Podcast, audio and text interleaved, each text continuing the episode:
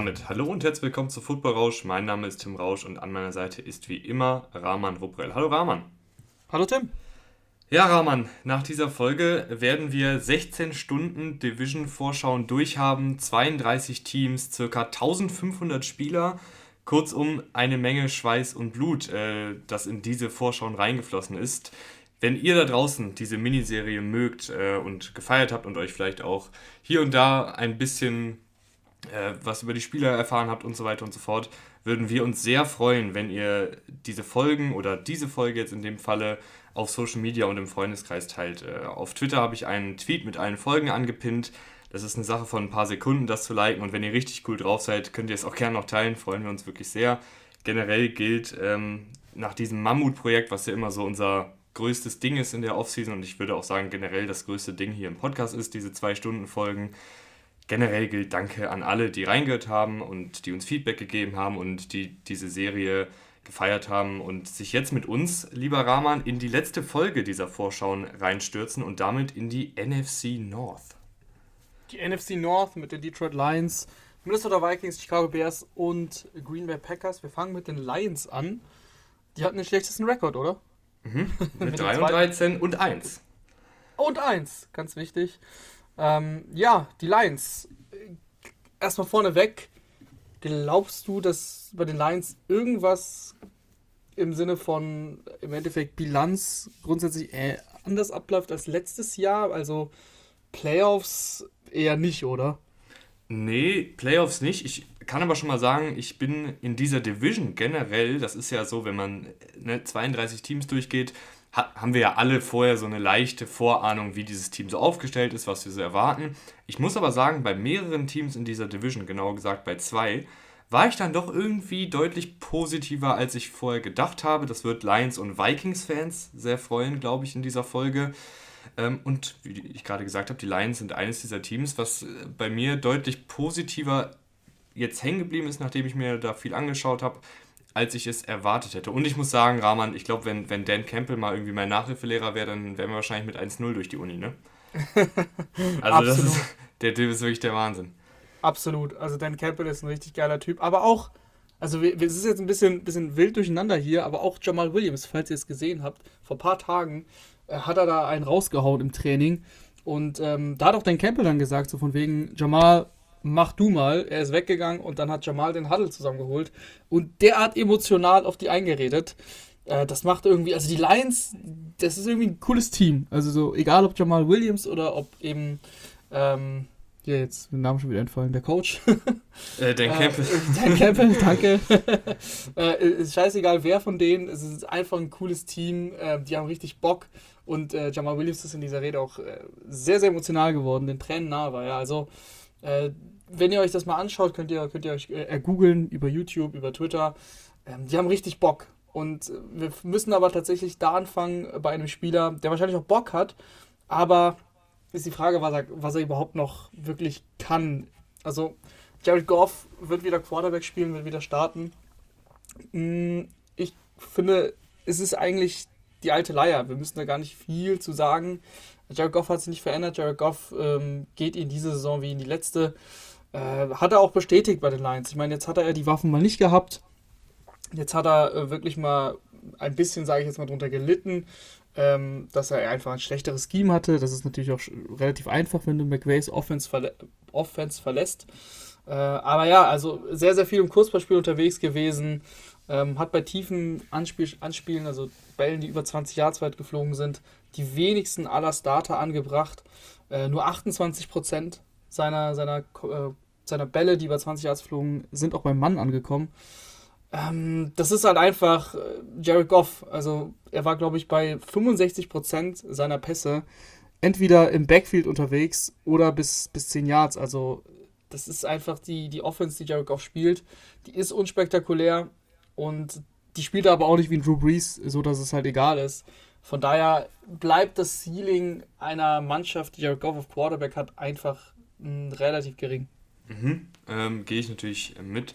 Wer sich vielleicht wundert, dass wir hier heute ein bisschen durcheinander sind, es ist freitagsabends 22 Uhr 15 und zwar der 12. August. Also es kann natürlich auch immer sein, dass hier und da nochmal ein Spieler verpflichtet wird oder gerade jetzt mit der Preseason und dem Training Camp ein Spieler ausfällt, falls das der Fall ist und wir heute noch den Spieler groß loben oder groß kritisieren oder was auch immer und der bis zur Veröffentlichung der Folge verletzt ist oder was auch immer alles so passieren kann in der NFL. Beispielsweise auf Twitter halten wir euch dann auch up to date, wenn irgendeine Verpflichtung passiert oder sowas. Nur der Vollständigkeit halber, dass die Folge etwas voraufgezeichnet ist, weil für mich geht es morgen früh in den Urlaub. Ja, das hast du dir, das hast du dir aber auch verdient.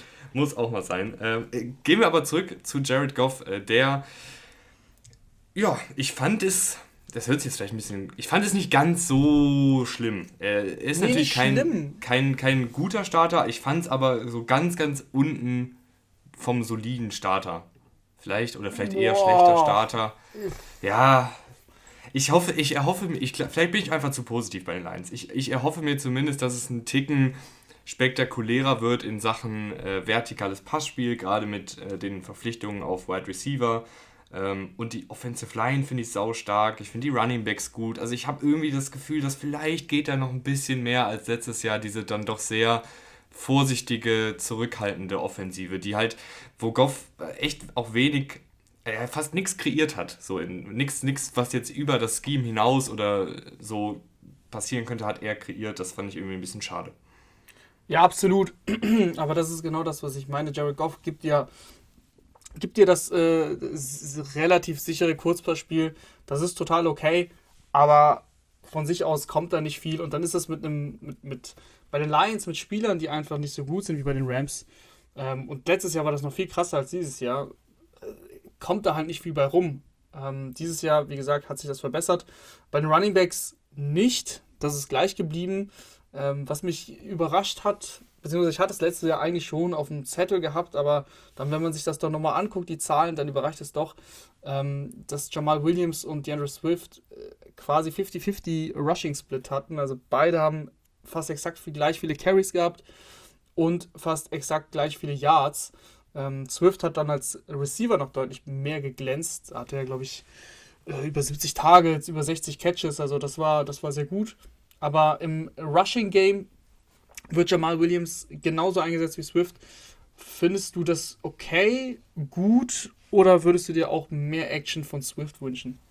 Äh, also als jemand, der äh, der Andrew Swift letztes Jahr im Fantasy-Team hatte, weiß ich natürlich auch, dass er hier und da mal angeschlagen war. Ich weiß nicht, inwiefern Ja, aber ich habe das nachgeschaut. Ich habe das nachgeschaut. Mhm. Ähm, beide haben exakt 13 Spiele gemacht. Okay, ja, kann ja auch mal sein, dass sie dann vielleicht extra ein bisschen vorsichtiger sind, wenn er sich dann mal verletzt hatte, aber prinzipiell äh, finde ich die Rolle da eigentlich schon relativ, also ich finde, es sollte mehr so Richtung 70-30 gehen, 70% Swift, 30% Williams, so was die, was die Snaps angeht. Mhm.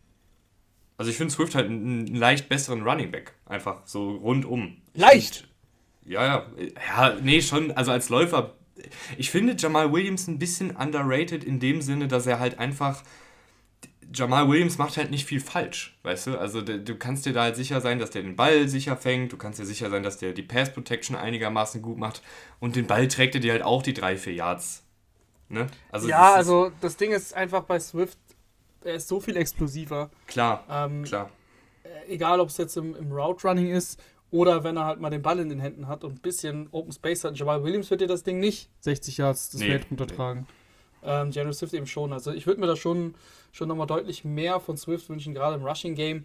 Ähm, beim Receiving hat er ja geglänzt, hat er ja viel, sehr, sehr viele Targets und Catches gehabt. Aber ich glaube, da ist noch mehr möglich. Klar, die Verletzung, ähm, er hatte sich, glaube ich, an der Schulter verletzt, wenn ich mich nicht täusche. Hat eine Rolle gespielt, aber wie gesagt, auch Williams hat Spiele verpasst. Äh, von daher, selbst da selbst wenn, wenn Williams noch gefehlt hat, dann haben sie irgendwie den nächsten Running Back, Craig Reynolds zum Beispiel, äh, hochgezogen. Ähm, und, und der hat dann ungefähr die Jamal Williams-Rolle gespielt. Ich verstehe es, ich bin auch ein Fan davon, grundsätzlich nicht meinen Running Back One komplett in den Boden zu stampfen. Äh, aber da ist noch viel mehr drin und ich hätte das Gefühl, dass man das doch trotzdem noch ein bisschen besser ausbalancieren könnte. Mhm. Du hast auch noch äh, Godwin Igwe äh, ehemaliger Safety, der jetzt Running Back seit einigen Jahren spielt. Der hatte auch ein, zwei gute Aktionen, aber ich glaube, das ist jetzt niemand, der jetzt äh, einen großen Snap-Anteil sehen wird. Aber jemand, der eine gute Athletik mitbringt, der ein, zwei Big Plays letztes Jahr hatte, kann man im Auge behalten, gerade was Special Teams angeht. Aber Rahman, besonders freue ich mich eigentlich auf diesen äh, Wide Receiver Raum, der echt viele verschiedene Spielertypen hat, ähm, viele talentierte junge Spieler vor allen Dingen hat, Und ich glaube, das ist auch so ein Grund, warum ich da ein bisschen optimistischer bin, was Jared Goff angeht. Absolut, ich bin äh, wirklich ein Fan von dem Receiving Corps.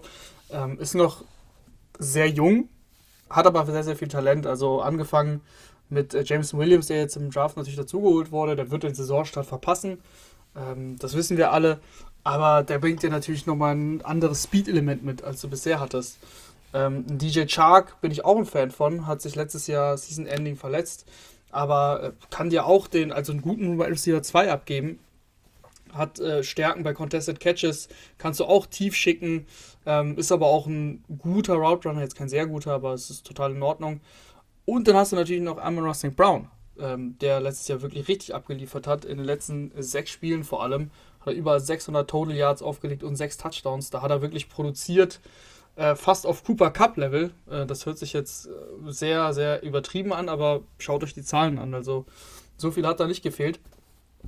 Von daher, ähm, die Lions haben wirklich ein sehr junges und talentiertes Receiving Corps und dahinter ist es jetzt auch nicht ganz so schlecht. Also auch was jetzt die, die Tiefe betrifft, ähm, ist, das, ist das total in Ordnung. Du hast da noch einen Quintus Cephas rumlaufen, der, der schon einige NFL-Snaps gesehen hat. Ähm, du hast Josh Reynolds, der, der bei, den, ähm, bei den Rams und bei den Titans viele NFL-Snaps gesehen hat. Also das ist echt total in Ordnung. Mhm. Du hast noch Khalif Raymond, der auch noch diese Speedster-Rolle erfüllen kann. Und Amon Russell Brown, das ist eben schon gesagt, wirklich eine sehr, sehr, sehr gute Rookie-Saison. In diesem Podcast wurde vor ungefähr einem Jahr gesagt, dass er wahrscheinlich so ein bisschen die Cooper Cup-Rolle für Jared Goff übernehmen kann. Zu dem Zeitpunkt war Cooper Cup noch nicht der 2000-Yard-Mann Cooper Cup, aber ich war schon von Anfang an wirklich ein sehr, sehr großer Amon Russell Brown-Fan. Ist kein Überathlet. Äh, das ist, glaube ich, außer Frage, dass das jetzt niemand ist, der jetzt outside gewinnt, sondern der gewinnt mit seiner Spielintelligenz, der gewinnt mit seinem Route Running, der gewinnt mit seinen Catching-Fähigkeiten und dann auch einfach die Art und Weise, wie er sich nach dem Catch bewegt. Das ist ja nicht immer nur, bist du der Schnellste, sondern das kommt ja auch ein bisschen darauf an, bist du agil, bist du wendig, kannst du vorausahnen, von wo der nächste Verteidiger kommt. Und in Amon Ross Browns Fall ist der echt auch sehr variabel einsetzbar. Und das fand ich, haben die Lions auch dann gerade gegen die Saisonende sehr gut gemacht. Da hat er mal ein paar Carries bekommen, da wurde er mal aus Backfield auf eine Angle-Route eingesetzt, dann mal wieder im Slot. Also wirklich sehr, sehr schön, wie sie ihn eingesetzt haben und auch sehr, sehr gut, was er da in seiner Rookie-Saison schon alles gemacht hat. Also der Receiving Core gefällt mir bei den Lions wirklich echt gut, weil auch viele verschiedene Skillsets da sind. Absolut. Ähm, Tight End haben sie immer noch äh, TJ Hawkinson. Ist für mich ein guter Tight End, der immer noch, wo ich immer noch so ein bisschen auf den kompletten Durchbruch warte.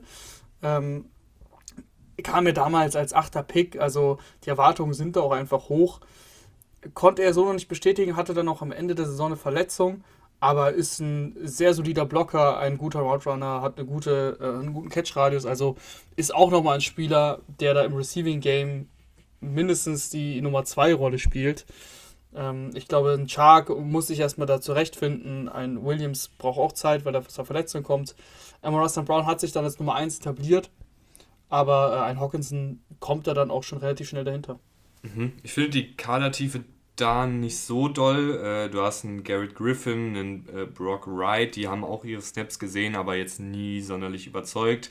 Äh, James Mitchell, 5-Runden-Pick, vielleicht kann der sich in der Preseason beweisen. Und Devin Funches ist Thailand jetzt äh, bei den Lions. Äh, Dan Campbell, wenn, wenn einer Devin Funches jetzt zu einem Tight machen kann, dann wahrscheinlich Dan Campbell, der bei den Saints damals echt viele großgewachsene, hüftsteife Receiver zu Tight Ends umformatiert hat und das war dann einigermaßen okay. Keine Ahnung, ob da was da ist. Kann auch sein, dass Devin Funches es nicht mal in den Kader schafft.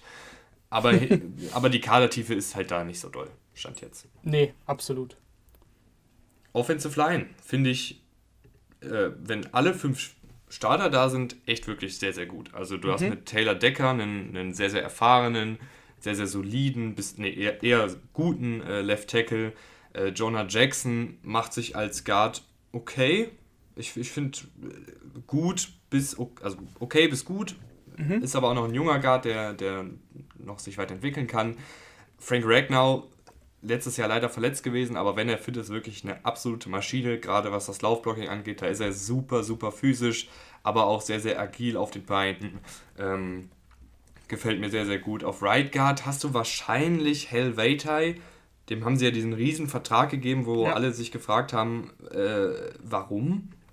Und das hat auch irgendwie nie so ganz geklappt, aber Hal Veitai, ich weiß auch nicht, ob ich ihn jetzt so geil als Guard finde, weil er ist halt so riesig und dann ist er oft so, dass so kleine, bullige Defensive Tackles sehr, sehr leicht an seine Brust sozusagen rankommen und ihn dann mit Power überwältigen können. Und er ist jetzt keiner, der jetzt besonders athletisch ist und auch nicht so die beste Fußarbeit hat. Könnte, finde ich, eine, eine leichte Schwachstelle werden auf Guard, hat aber bisher auch immer ganz in Ordnung gespielt. Nichts Besonderes, aber jetzt auch nicht katastrophal. Und auf Right Tackle äh, Penay Sewell, der ein bisschen Anlaufprobleme hatte, aber dann echt sehr, sehr, sehr gut war. Da, da freue ich mich schon mhm. drauf, wie der sich weiterentwickelt. Ja, da war es entscheidend, dass er dann äh, die Position auch gewechselt hat. Taylor Decker hat ja die erste Saisonhälfte verpasst. Äh, da ist dann eben ähm, Sewell auf Left Tackle gestartet. Dann ist er auf Right Tackle geswitcht, nachdem Decker dann wieder zurück war. Decker hat es dann sehr gut gemacht und Sewell hat es dann auch richtig gut gemacht auf Right Tackle. Ähm, das sollte dann dieses Jahr auch eingespielt sein. Ich glaube, dann hast du ein sehr gutes Tackle-Duo, ein super Center, wie du schon richtig gesagt hast. Evan Brown dahinter ähm, hat das auch total in Ordnung gemacht. Also Könnte, finde ich übrigens, sich auch für den Guard-Spot. Mhm. Also ich weiß nicht, ob das alles schon so in Stein gemeißelt ist mit ja. Weiter. Weil ja. Evan Brown hat mir auch gut gefallen. Genau, also du hast da auch die, ähm, eine gewisse Tiefe dann in der Interior Line.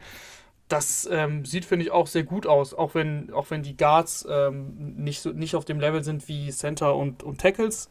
Dennoch im Verbund, glaube ich, ist es echt ganz gut. Ja, und du hast ja lieber zwei gute Tackles und einen guten Center als jetzt Absolut. irgendwie einen guten Center und zwei gute Guards oder sowas. Also da, die, die drei wichtigsten Offensive Line Positionen sind sehr, sehr gut besetzt, ähm, teilweise auch noch mit Entwicklungspotenzial. Also gefällt mir sehr gut diese Offensive Line. Und ein Teil des Optimismus. Ich muss schon mal so ein bisschen vorarbeiten, weil ich glaube, meine Bilanz ist ein bisschen sehr optimistisch. Okay, äh, nimmst, du das schon, nimmst du das schon ein bisschen vorweg? Ja, ich muss schon mal vorarbeiten. Und auch diese mhm. Defensive gefällt mhm. mir. Vor allem die Defensive Line, Rahman. Ja, ja, ähm, gefällt mir auch gut. Also, also ja, wobei, also mir gefallen die Pass Rusher. Mir gefallen die mhm. Pass Rusher gut. Äh, klar, du hast Hutchinson geholt. Das ist natürlich schon mal ein äh, klares Upgrade. Äh, sofort Plug and Play, wie man so schön sagt. Äh, ein Starter, der dich direkt richtig, richtig viel besser macht. Ähm, Okwara ist ein bisschen, bisschen blöd, dass er halt noch verletzt ausfällt wahrscheinlich. Ich habe das mir eben äh, noch recherchiert. Die wollen da keine wirkliche Timeline nennen. Aber das klang jetzt nicht so, dass er wirklich in den ersten zwei Wochen schon wieder zurück ist. Klang eher so nach irgendwann in, während der Saison. Das ist halt ein bisschen schade. Ähm, einfach weil das ein wirklich ein guter, guter Passrusher ist, der auch seinen Deal bekommen hatte letztes Jahr. Äh, tut er ein bisschen weh. Äh, auf der anderen Seite hast du, hast du Charles Harris, der letztes Jahr einen kleinen, kleinen Breakout hatte, 2017 als Erstrundenpick gekommen. Er hatte aber irgendwie nie so wirklich überzeugt. Dann jetzt über 50 Pressures aufgelegt. Ähm, und dahinter hast du noch den, den Bruder von äh, Romeo Aquara, nämlich Julian Aquara. Ähm, auch gut für die Tiefe, macht das solide in, in limitierten Snaps bisher. Ähm, aber ja, wenn du jetzt noch Romeo zurückbekommst, dann hast du da wirklich einen guten, guten Pass-Rush und eine schöne Rotation. Mhm. Äh, auch noch äh, Josh Pascal haben sie ja gedraftet. Ist ein absolut äh, ein absoluter Pass-Rusher mit, mit sehr viel Power und auch sehr, ich will nicht mal sagen dick, aber massig. Ähm, mhm also der hat, glaube ich, 270 Pfund oder sowas drauf. Äh, also auch jemand, der wahrscheinlich hier und da mal in die Interior Defensive Line sliden kann bei, bei Passing Downs. Und da muss ich sagen, das ist da, glaube ich, auch nötig, weil durch die Mitte kommt nicht sonderlich viel Druck sonst. Ja, genau, das ist, das ist nämlich mein Problem, weil du, weil du die Dealer angesprochen hast. Ähm, durch die Mitte, das ist relativ ungefährlich mit, mit Brockers und ähm, wer startet denn da noch? Ähm, Alim McNeil, genau. Jetzt habe ich, hab ich das äh, Death Chart offen. Ähm, habe ich mir, hab ich mir nochmal angeguckt vor der Folge. Äh, Gerade Brockers äh, sehr, sehr ungefährlich gewesen. Nur sechs Pressures in der ganzen mhm. Saison aufgelegt. Das ist wirklich ja, bodenlos, muss man, muss man wirklich sagen. Ähm, ja, McNeil ist jetzt an sich ein Laufstopper, aber auch das hat er jetzt nicht so solide gemacht. Ist jetzt nicht als Passrusher bekannt, muss er auch nicht machen, aber den Lauf kann er trotzdem besser stoppen. Und das ist, glaube ich, allgemein ein Problem bei den Lions, das, äh, das, das Laufspiel, beziehungsweise das Laufspiel zu stoppen.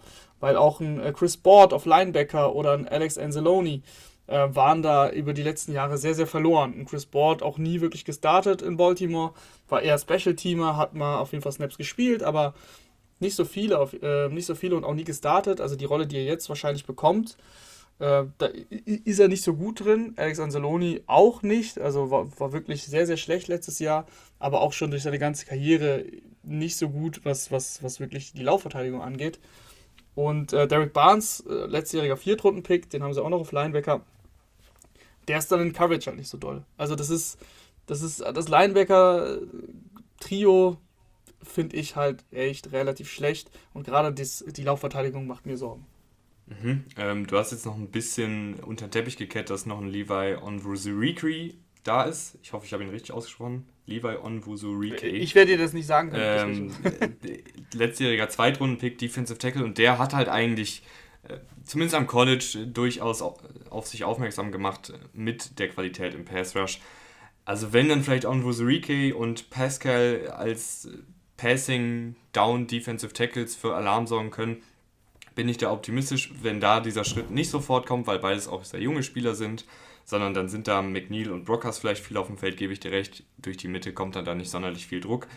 Linebacker hast du gerade schon genannt. Ich finde es auch ein sehr, ähm, ein sehr, eine sehr wilde Kadertiefe, weil ich überhaupt nicht blicke, wer hier das Team, wer es hier ins Team schafft, wer startet. Mhm. Äh, ich, ich weiß nicht, ob das schon so klar ist, dass zum Beispiel Chris Ball startet, weil du hast auch noch einen Jared Davis zurückgeholt, du hast einen Malcolm Rodriguez in der sechsten Runde gedraftet, äh, der auch eher Prototyp äh, Pass-Cover-Linebacker ist. Ein Sean Dion Hamilton hat auch schon seine Snaps in der NFL gesehen. Also da ist wirklich eine ganze Menge Linebacker. Da müssen wir jetzt, glaube ich, auch so ein bisschen die Preseason abwarten, wer sich da am Ende durchsetzt. Aber ich glaube so oder so, egal wer da am Ende startet, es ist jetzt nichts super Dolles. Nee, super doll äh, finde ich auch die Cornerbacks nicht. Ähm, vor allem ist es halt, es, ist, es sind junge Cornerbacks und es ist vor allem ähm, schwierig mit Okuda das einzuschätzen. Mhm. Also bisher kam da einfach nicht viel, auch viele Verletzungen. Äh, Stand jetzt ist es immer so sehr hart, Stand jetzt ist er halt ein Bast. Ähm, ich erhoffe mir noch sehr, sehr viel, aber man weiß es nicht. Es ist eine Wundertüte. Von daher äh, ist das schwierig einzuschätzen. Amani Oruvari, ich weiß nicht, ob ich das richtig ausgesprochen habe, aber. Viele Zungenbrecher in Ja, die, die Lions äh, mit den Zungenbrechern ist auch bisher noch nicht so dolle gewesen. Letztes Jahr dann zum Ende hin der Saison hat er ein bisschen zugelegt, war dann ein bisschen sicherer in Coverage, aber dennoch fast 600 Yards abgegeben in der Saison. Ähm, und, und AJ Parker startet wahrscheinlich in, im Slot, vielleicht Mike Hughes, ähm, der, ist, der ist auch neu dazugekommen auch beides jetzt äh, keine, keine Spieler, die mich äh, überzeugt haben bisher in ihrer NFL-Karriere. Obwohl ich Mike, Mike Hughes schon ja, ganz gut fand. Ja, ja hatte gute Ansätze, ja, aber ist halt, auch, ist halt mittlerweile auch schon bei seinem dritten Team. Mhm. War gedraftet damals von den Vikings, meine ich, dann jetzt ja. bei den Chiefs und jetzt eben bei, bei ähm, Detroit angekommen. Mhm. Mal sehen, vielleicht kann er sich da durchsetzen. Ich finde ihn, find ihn zumindest solide. Ähm, mhm. und ich, ja, okay, ja, damit kann ich hoffe leben. mir, dass ein Orovari auch solide bleibt. Ist natürlich auch jetzt nichts super Dolles bisher gewesen. Hatte hier und da mal ein paar gute Spiele, aber je nach Matchup ist er da halt auch ein bisschen überfordert, äh, weil er gerade gegen kleine, wendige Receiver seine Probleme hat. Äh, wer letztes Jahr auch ein bisschen auf sich aufmerksam gemacht hat, ist Jerry Jacobs. Ich meine mich zu erinnern, dass das irgendwie ein Five-Star-Recruit an, an der Highschool gewesen ist und dann ist er, glaube ich, durch viele Verletzungen untergegangen als undrafted Free Agent. Äh, jetzt bei den Lions letztes Jahr gelandet, aber das, die Story ist, ist nicht, nicht confirmed. Also äh, glaubt mir das nicht, aber so ungefähr ist das passiert. Finde ich schön, glaubt mir das nicht, ja. auf jeden Fall wegen vieler Verletzungen als undrafted Free Agent zu den Lions gekommen. Aber der hat halt Talent und das hat er auch in limitierter Spielzeit, was heißt limitiert, in über 500 Snaps äh, gezeigt hat sich dann aber wieder verletzt. Also das ist bei ihm halt einfach so ein, so ein Thema. Ähm, wenn er fit bleibt, ist das, glaube ich, auch jemand, den man zumindest mal im Auge behalten kann. Aber auch hier gebe ich dir recht, Rahman. Es ist viel junges Talent, viele Fragezeichen.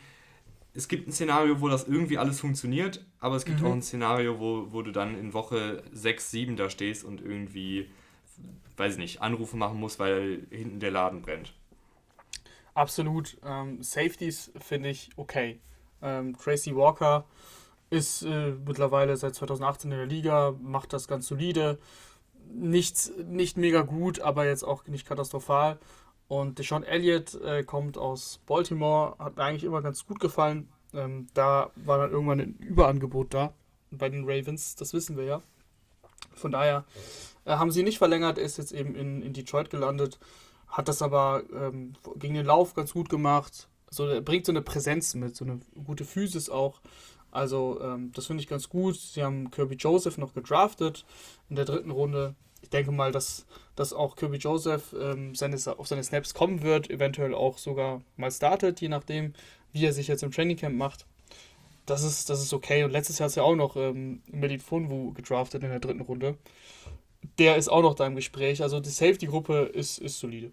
Mhm. Äh, Kirby Joseph, äh, die, die ihn jetzt vielleicht noch nicht so kennen, ist ein Safety mit einem Näschen für den Football, hat aber echt noch wenig Erfahrung äh, gesammelt am College. Also war da, hat einfach nicht sonderlich viel gespielt, sondern hatte so in seiner letzten College-Saison das große Breakout-Jahr, nachdem er vorher nicht super viel in Action war. Aber klar, du hast da viele junge Spieler und ich würde auch, ich glaube, dass Tracy Walker und Deshaun Elliott schon gesetzt sind, weil sie halt einfach Erfahrung mitbringen und beide schon echt viele NFL-Snaps auf dem Buckel haben. Aber es sind jetzt auch keine Spieler, wo man jetzt sagt, die müssen die ganze Saison durchspielen. Also wenn dann vielleicht ein Joseph oder ein Melifonwu äh, groß aufspielen im, im Training oder in der Preseason jetzt schon überzeugen, glaube ich, dass die da durchaus äh, den Starterposten streitig machen können. Wo hast du sie denn jetzt? Du hast es ja wirklich angeteasert. Ja. Mit deiner Bilanz. Jetzt bin ich gespannt, äh, ob da jetzt ein 4 und 13 doch rauskommt oder ob du dann doch äh, deutlich besser unterwegs bist. Also man muss ja auch sagen, äh, in dem Falle ist auch der Spielplan echt sehr dankbar. Also die, die Lions haben wirklich viele Gegner, wo man sagt, okay, da, da kann man auf jeden Fall einen Sieg erringen, gerade mit dieser ich, ich, nehme mal an, die Lions wollen einfach in den Trenches gewinnen, ähm, wollen wieder ihren toughen Football spielen ist natürlich auch immer ein bisschen äh, Coaches-Speak, also was da halt auch so den ganzen Tag erzählt wird. Aber ich, da ist auch was dran ähm, in der Art und Weise, wie die Lions Football spielen wollen ähm, und was da so in den Pressekonferenzen immer gesagt wird.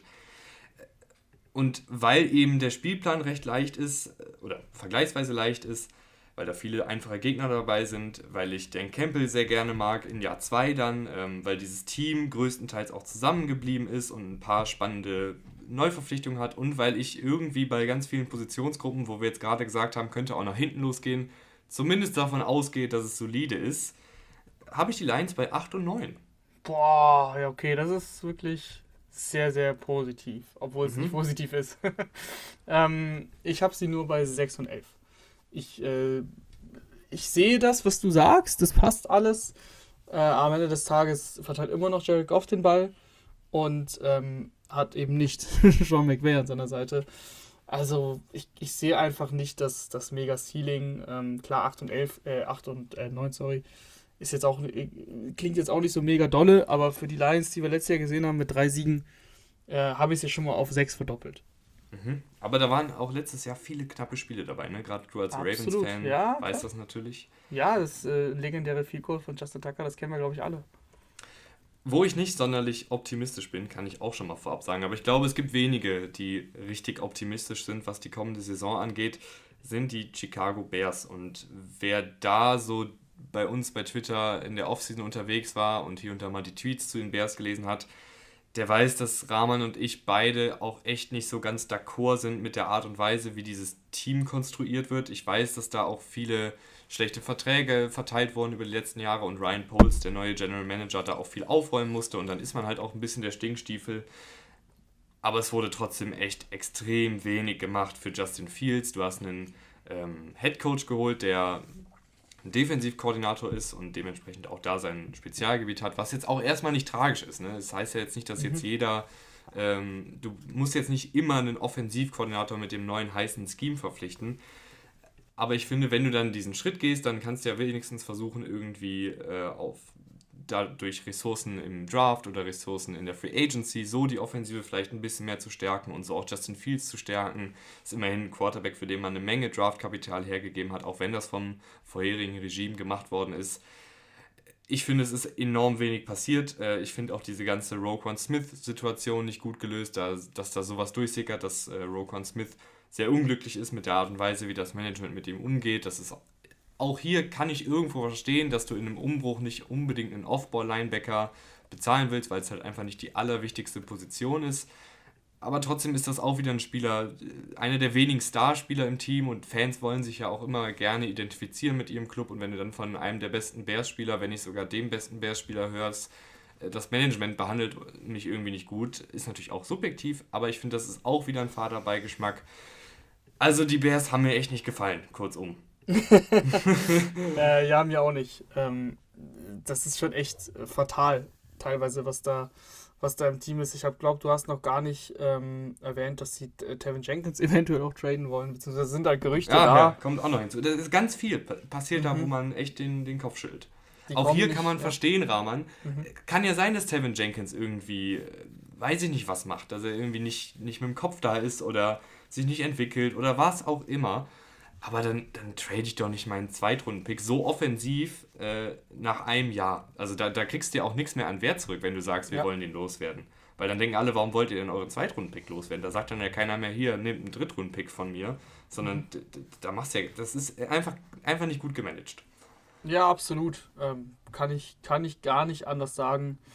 Äh, ich weiß doch gar nicht, wo wir da großartig anfangen sollen. Justin Fields hat mir da teilweise gut gefallen letztes Jahr. Hatte da seine Highlight Plays, hat das gemacht, wofür er bekannt ist, was er im College gezeigt hat.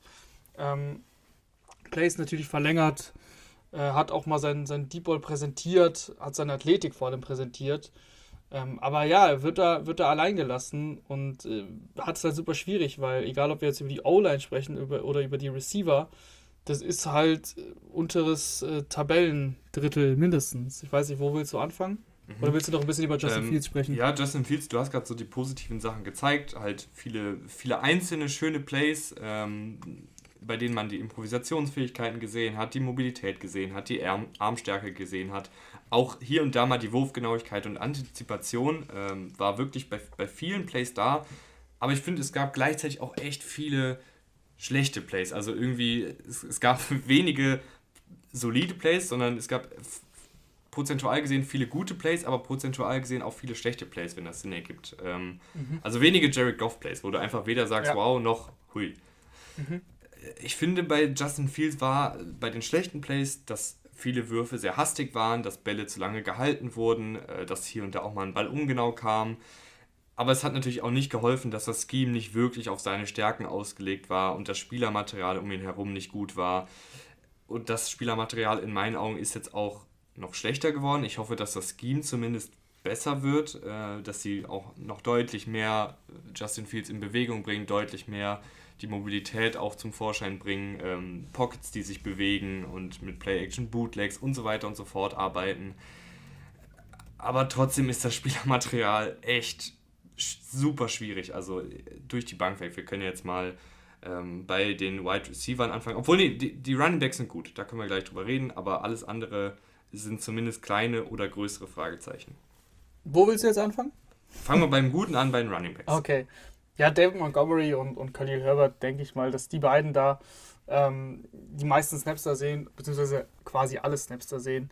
Äh, ich glaube nicht, dass der Sechs-Runden-Pick äh, Tristan Ebner oder ein Darrington Evans, der sich in Tennessee nie durchsetzen konnte, ähm, da großartig äh, für Snaps, also großartig Snaps sehen wird. Von daher David Montgomery ein sehr harter Läufer, gefällt mir gut, hat sichere Hände aus dem Backfield, ist jetzt nicht der mega Route Runner, aber ähm, kann er den Ball auf jeden Fall fangen und ähm, macht auch gute Yards nach dem Kontakt. Das gefällt mir bei Devin Montgomery gut. Vor allem, dass er auch ähm, echt gute Production hatte jetzt in den letzten Jahren mit schlechten O-Lines, mit schlecht gecoachten Offenses. Äh, spricht immer, finde ich, für einen Running Back, wenn er trotzdem auf seine Stats kommt. Mhm. Äh, Khalil Herbert auf der anderen Seite finde ich einen Running Back, der sehr über seine Vision kommt, äh, da immer sehr gut antizipiert hat ist nicht der allerbeste Athlet, äh, aber macht das halt wett durch gute Cuts, gute Agilität, gutes vorausschauendes Laufen. Und ich finde ihn auch, also ist auch so ein bisschen wie Montgomery ein, ein Allrounder. Also du hast da, ich glaube, du ver verpasst jetzt nicht viel, wenn Montgomery mal ein Spiel ausfällt, wenn mhm. du dann mit Herbert starten musst. Ja, auf jeden Fall. Die, die Right Receiver, ich, ich weiß nicht, also Klar ist dann auch ärgerlich, dass Nikhil Harry und Byron Pringle zumindest angeschlagen gerade sind. Da wissen wir nicht genau, wie lange ähm, die beiden ausfallen. Aber auch das sind keine Starter so unbedingt, die aber wahrscheinlich hier gestartet hätten oder zumindest viele Snaps gesehen hätten. Äh, Byron Pringle ist noch, wo ich sagen würde, okay, der hat hier und da wirklich ein paar ganz gute Sachen gezeigt in Kansas City. Man muss aber auch dazu sagen, in Kansas City hattest du einen Tyreek Hill, einen Travis Kelsey, Äh, du hattest einen Clyde Edwards-Hilaire aus dem Backfield, die alle Aufmerksamkeit auf sich ziehen, auch wenn jetzt Clyde Edwards-Hilaire vielleicht nicht unbedingt so viel Aufmerksamkeit auf sich zieht, aber ihr wisst, was ich meine. Das war eine super geschemte Offensive. Du hast Patrick Mahomes als Quarterback. Da, da ist es fast schon unausweichlich, dass du, wenn du viele Snaps siehst, auch ein paar Yards sammelst. Ich glaube jetzt nicht, dass Byron Pringle individuell so krass ist, dass er jetzt äh, die, diesen Receiving Core auf ein neues Niveau anhebt. EQ St. Brown hat auch echt wenig gezeigt in dieser Liga. Ähm, immer mal wieder auch Drop-Probleme gehabt, kon konnte sich in einem Packers Receiving Room, der über Jahre auch nicht gerade vor Talent gestrotzt hat, nie so richtig durchsetzen.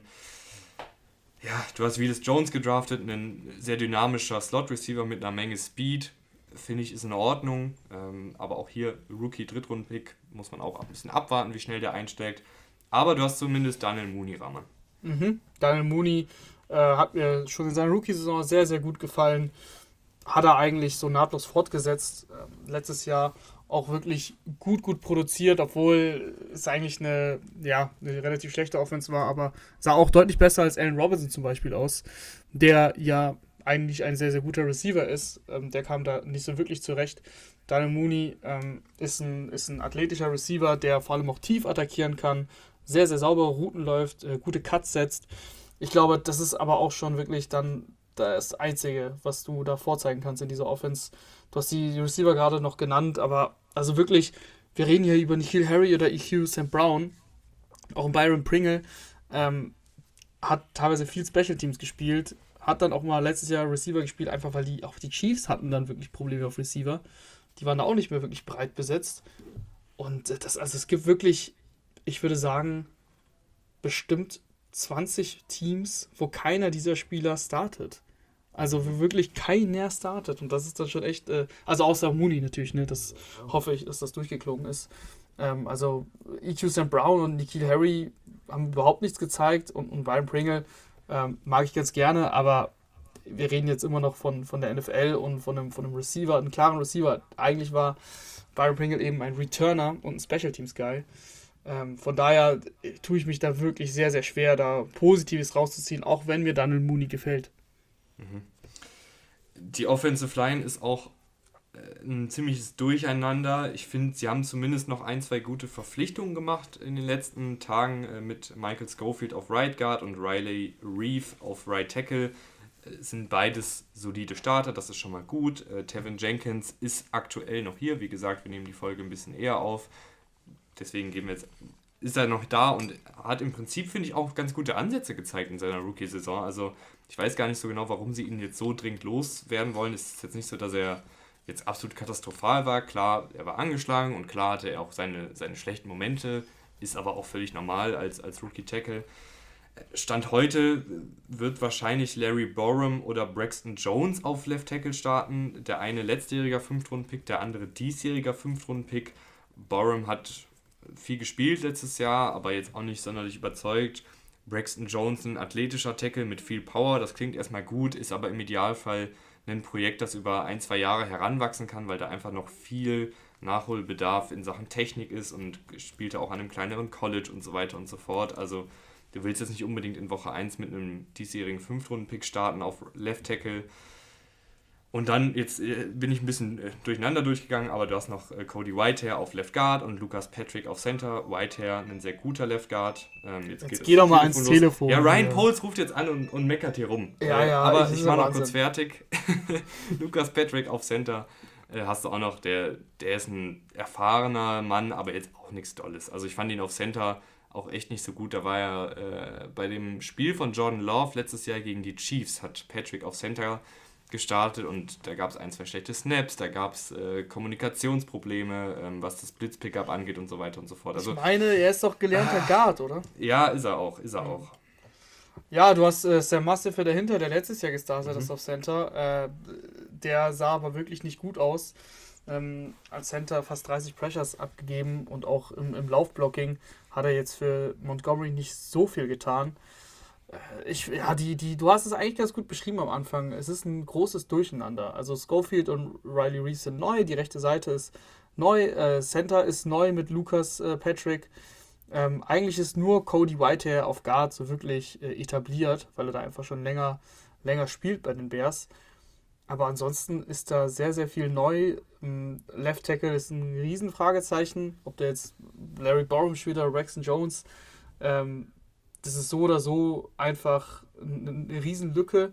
Da würde ich mir noch einen Varen wünschen, aber immerhin haben sie ja Riley Reef äh, vor kurzem geholt, weil davor war, sah es noch dünner aus. Von daher ist zumindest die rechte Seite ähm, relativ solide besetzt. Tight haben wir jetzt noch nicht viel drüber gesprochen. Finde ich, gibt es aber auch nicht so viel zu, sagen. Cole Komet ist, finde ich, ein, ein solider Tight End, der alles so ein bisschen gut macht, äh, sichere Hände hat, hier und da auch mal einen Tackle brechen kann, aber jetzt auch einfach nicht so was Besonderes ist. Ja, absolut. Also Cole Komet ist ein sehr unspektakulärer Spieler.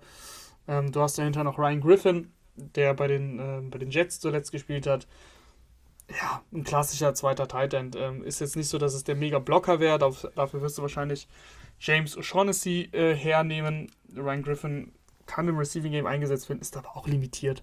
Also, es ist einfach die ganze Bears Offense.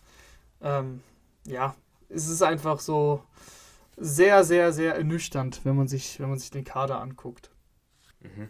Und es, ja, es ist echt nicht so doll die Defensive, finde ich, hat zumindest ein bisschen mehr Upside auf, auf vielen Positionen. Äh, der Pass Rush, ja, der kann schon ein bisschen was. Also ich finde, äh, wenn wir jetzt mal bei Edge anfangen, äh, Travis Gibson und Robert Quinn, ein sehr, sehr cooles Duo. Travis Gibson letztes Jahr so eine kleine Breakout-Saison gehabt, war übrigens damals auch schon bei uns auf dem Zettel. Ist ein sehr athletischer äh, Edge Rusher mit viel Speed, ein bisschen leichter gebaut, ähm, und aber mit sehr, sehr gutem Band. Und das hat er dann wirklich letztes Jahr auch gut gemacht. Ist auch jemand, der hier und da mal in Coverage droppen kann. Also den kann man wirklich flexibel einsetzen.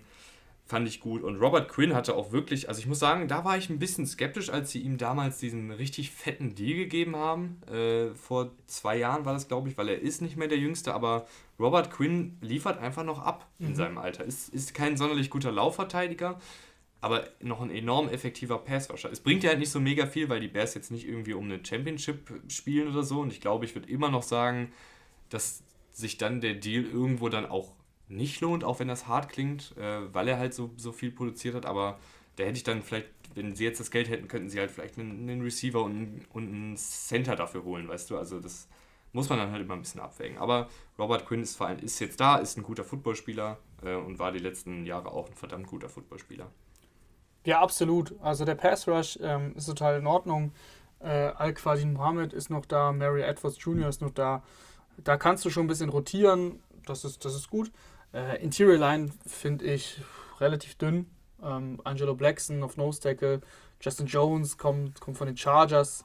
Neu, äh, beides jetzt keine Spieler, die in irgendeiner Kategorie Bäume rausreißen. Mhm. Äh, Mike Pennell ist noch da, ein erfahrener Mann.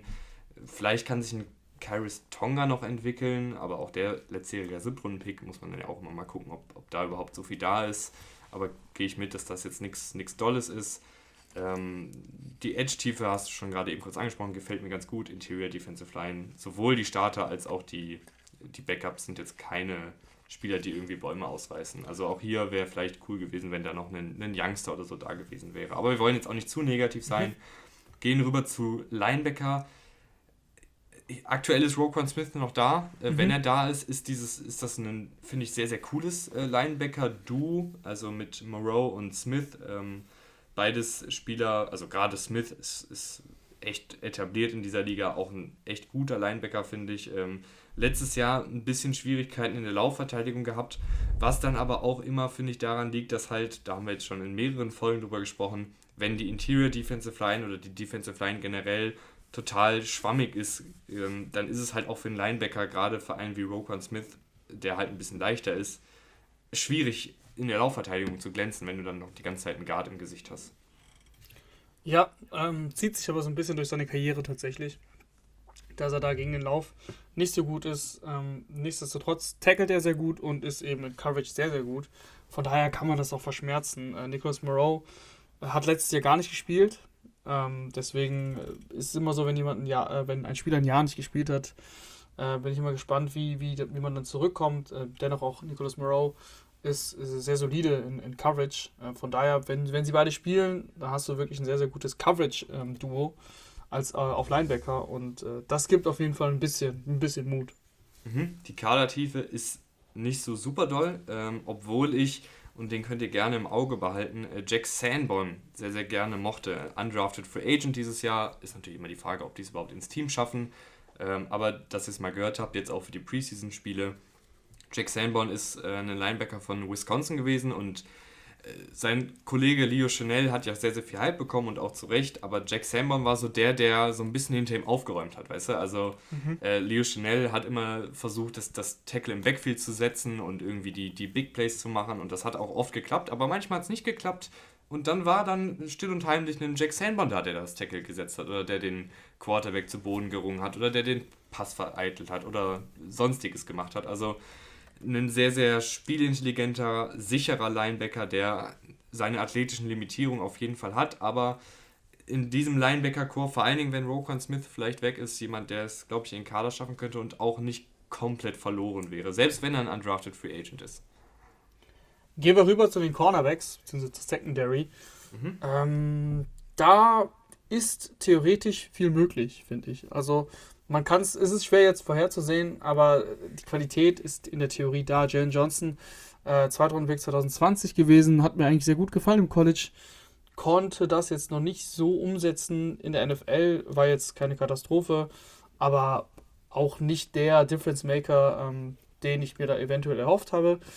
Dennoch will ich ihn alles andere als abschreiben, deswegen da ist auf jeden Fall noch das Potenzial da. Äh, du hast Kyler Gordon äh, dieses Jahr in der zweiten Runde geholt. Mhm. Ähm, und ich bin zwar noch bei den Cornerbacks, aber ich möchte noch vor, vorwegnehmen, du hast auch eine Safety in der zweiten Runde geholt mit Jaquan mhm. Priska. Also viele, viele junge Spieler und eben Spieler, ähm, bei, denen wir, bei denen wir große Hoffnung haben, dass sie, dass sie in der NFL einschlagen. Ist es aber schwer vorherzusehen. Ja, ähm, Kyler Gordon, ein variabel einsetzbarer Cornerback mit sehr guter Agilität und, und gutem Antritt.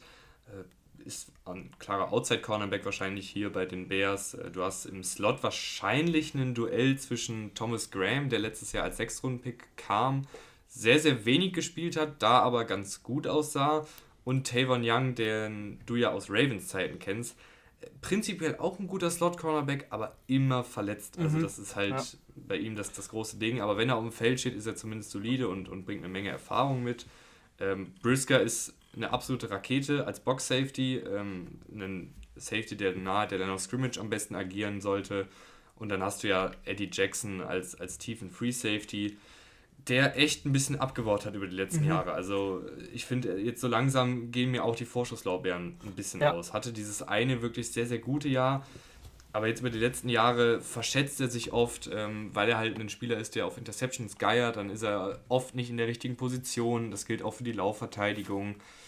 Äh, ich finde es mit Eddie Jackson teilweise dann echt ein bisschen schwierig und DeAndre Houston Carson dagegen, äh, eigentlich ein ehemaliger Special-Teamer, der, der meistens Backup war, hat dann letztes Jahr aber dann doch recht viel gespielt und davor das ja auch seine Snaps gesehen. Der macht das eigentlich dafür echt gut. Ähm, ich weiß nicht genau, sie werden ihn wahrscheinlich nicht jetzt benchen oder so, Eddie Jackson, aber zumindest glaube ich, dass DeAndre Houston Carson seine Snaps verdient hat.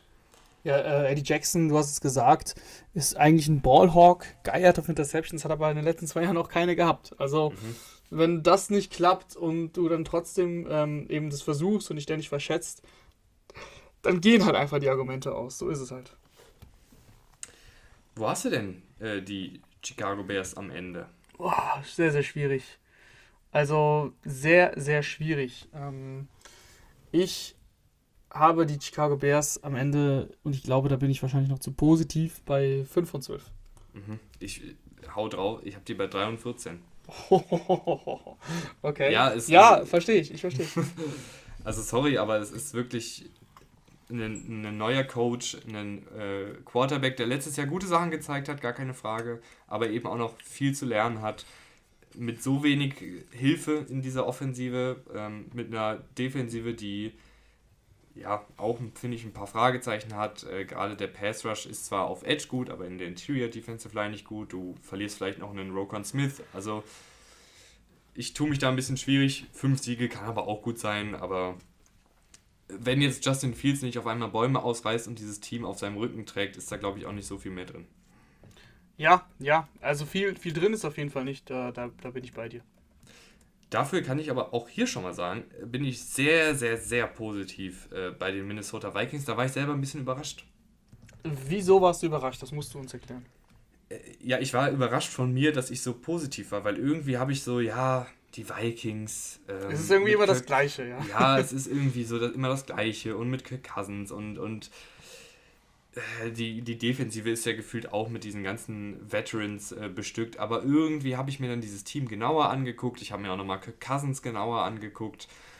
Äh, ich bin irgendwie optimistischer. Ich weiß auch nicht, ich, ich kann es nicht so richtig erklären, weil es ist jetzt auch nicht so, dass hier jetzt ein, ein Coaching-Staff ist, der irgendwie ähm, proven ist in der NFL, sondern das mit Kevin O'Connell auch jemand, der das erste Mal Headcoach ist, aber auch das finde ich ist eine gute Verpflichtung. Äh, dazu hat er sich noch Ed Donatel als Defensive, Defensive Coordinator geholt, ein super erfahrener Defensivkoordinator.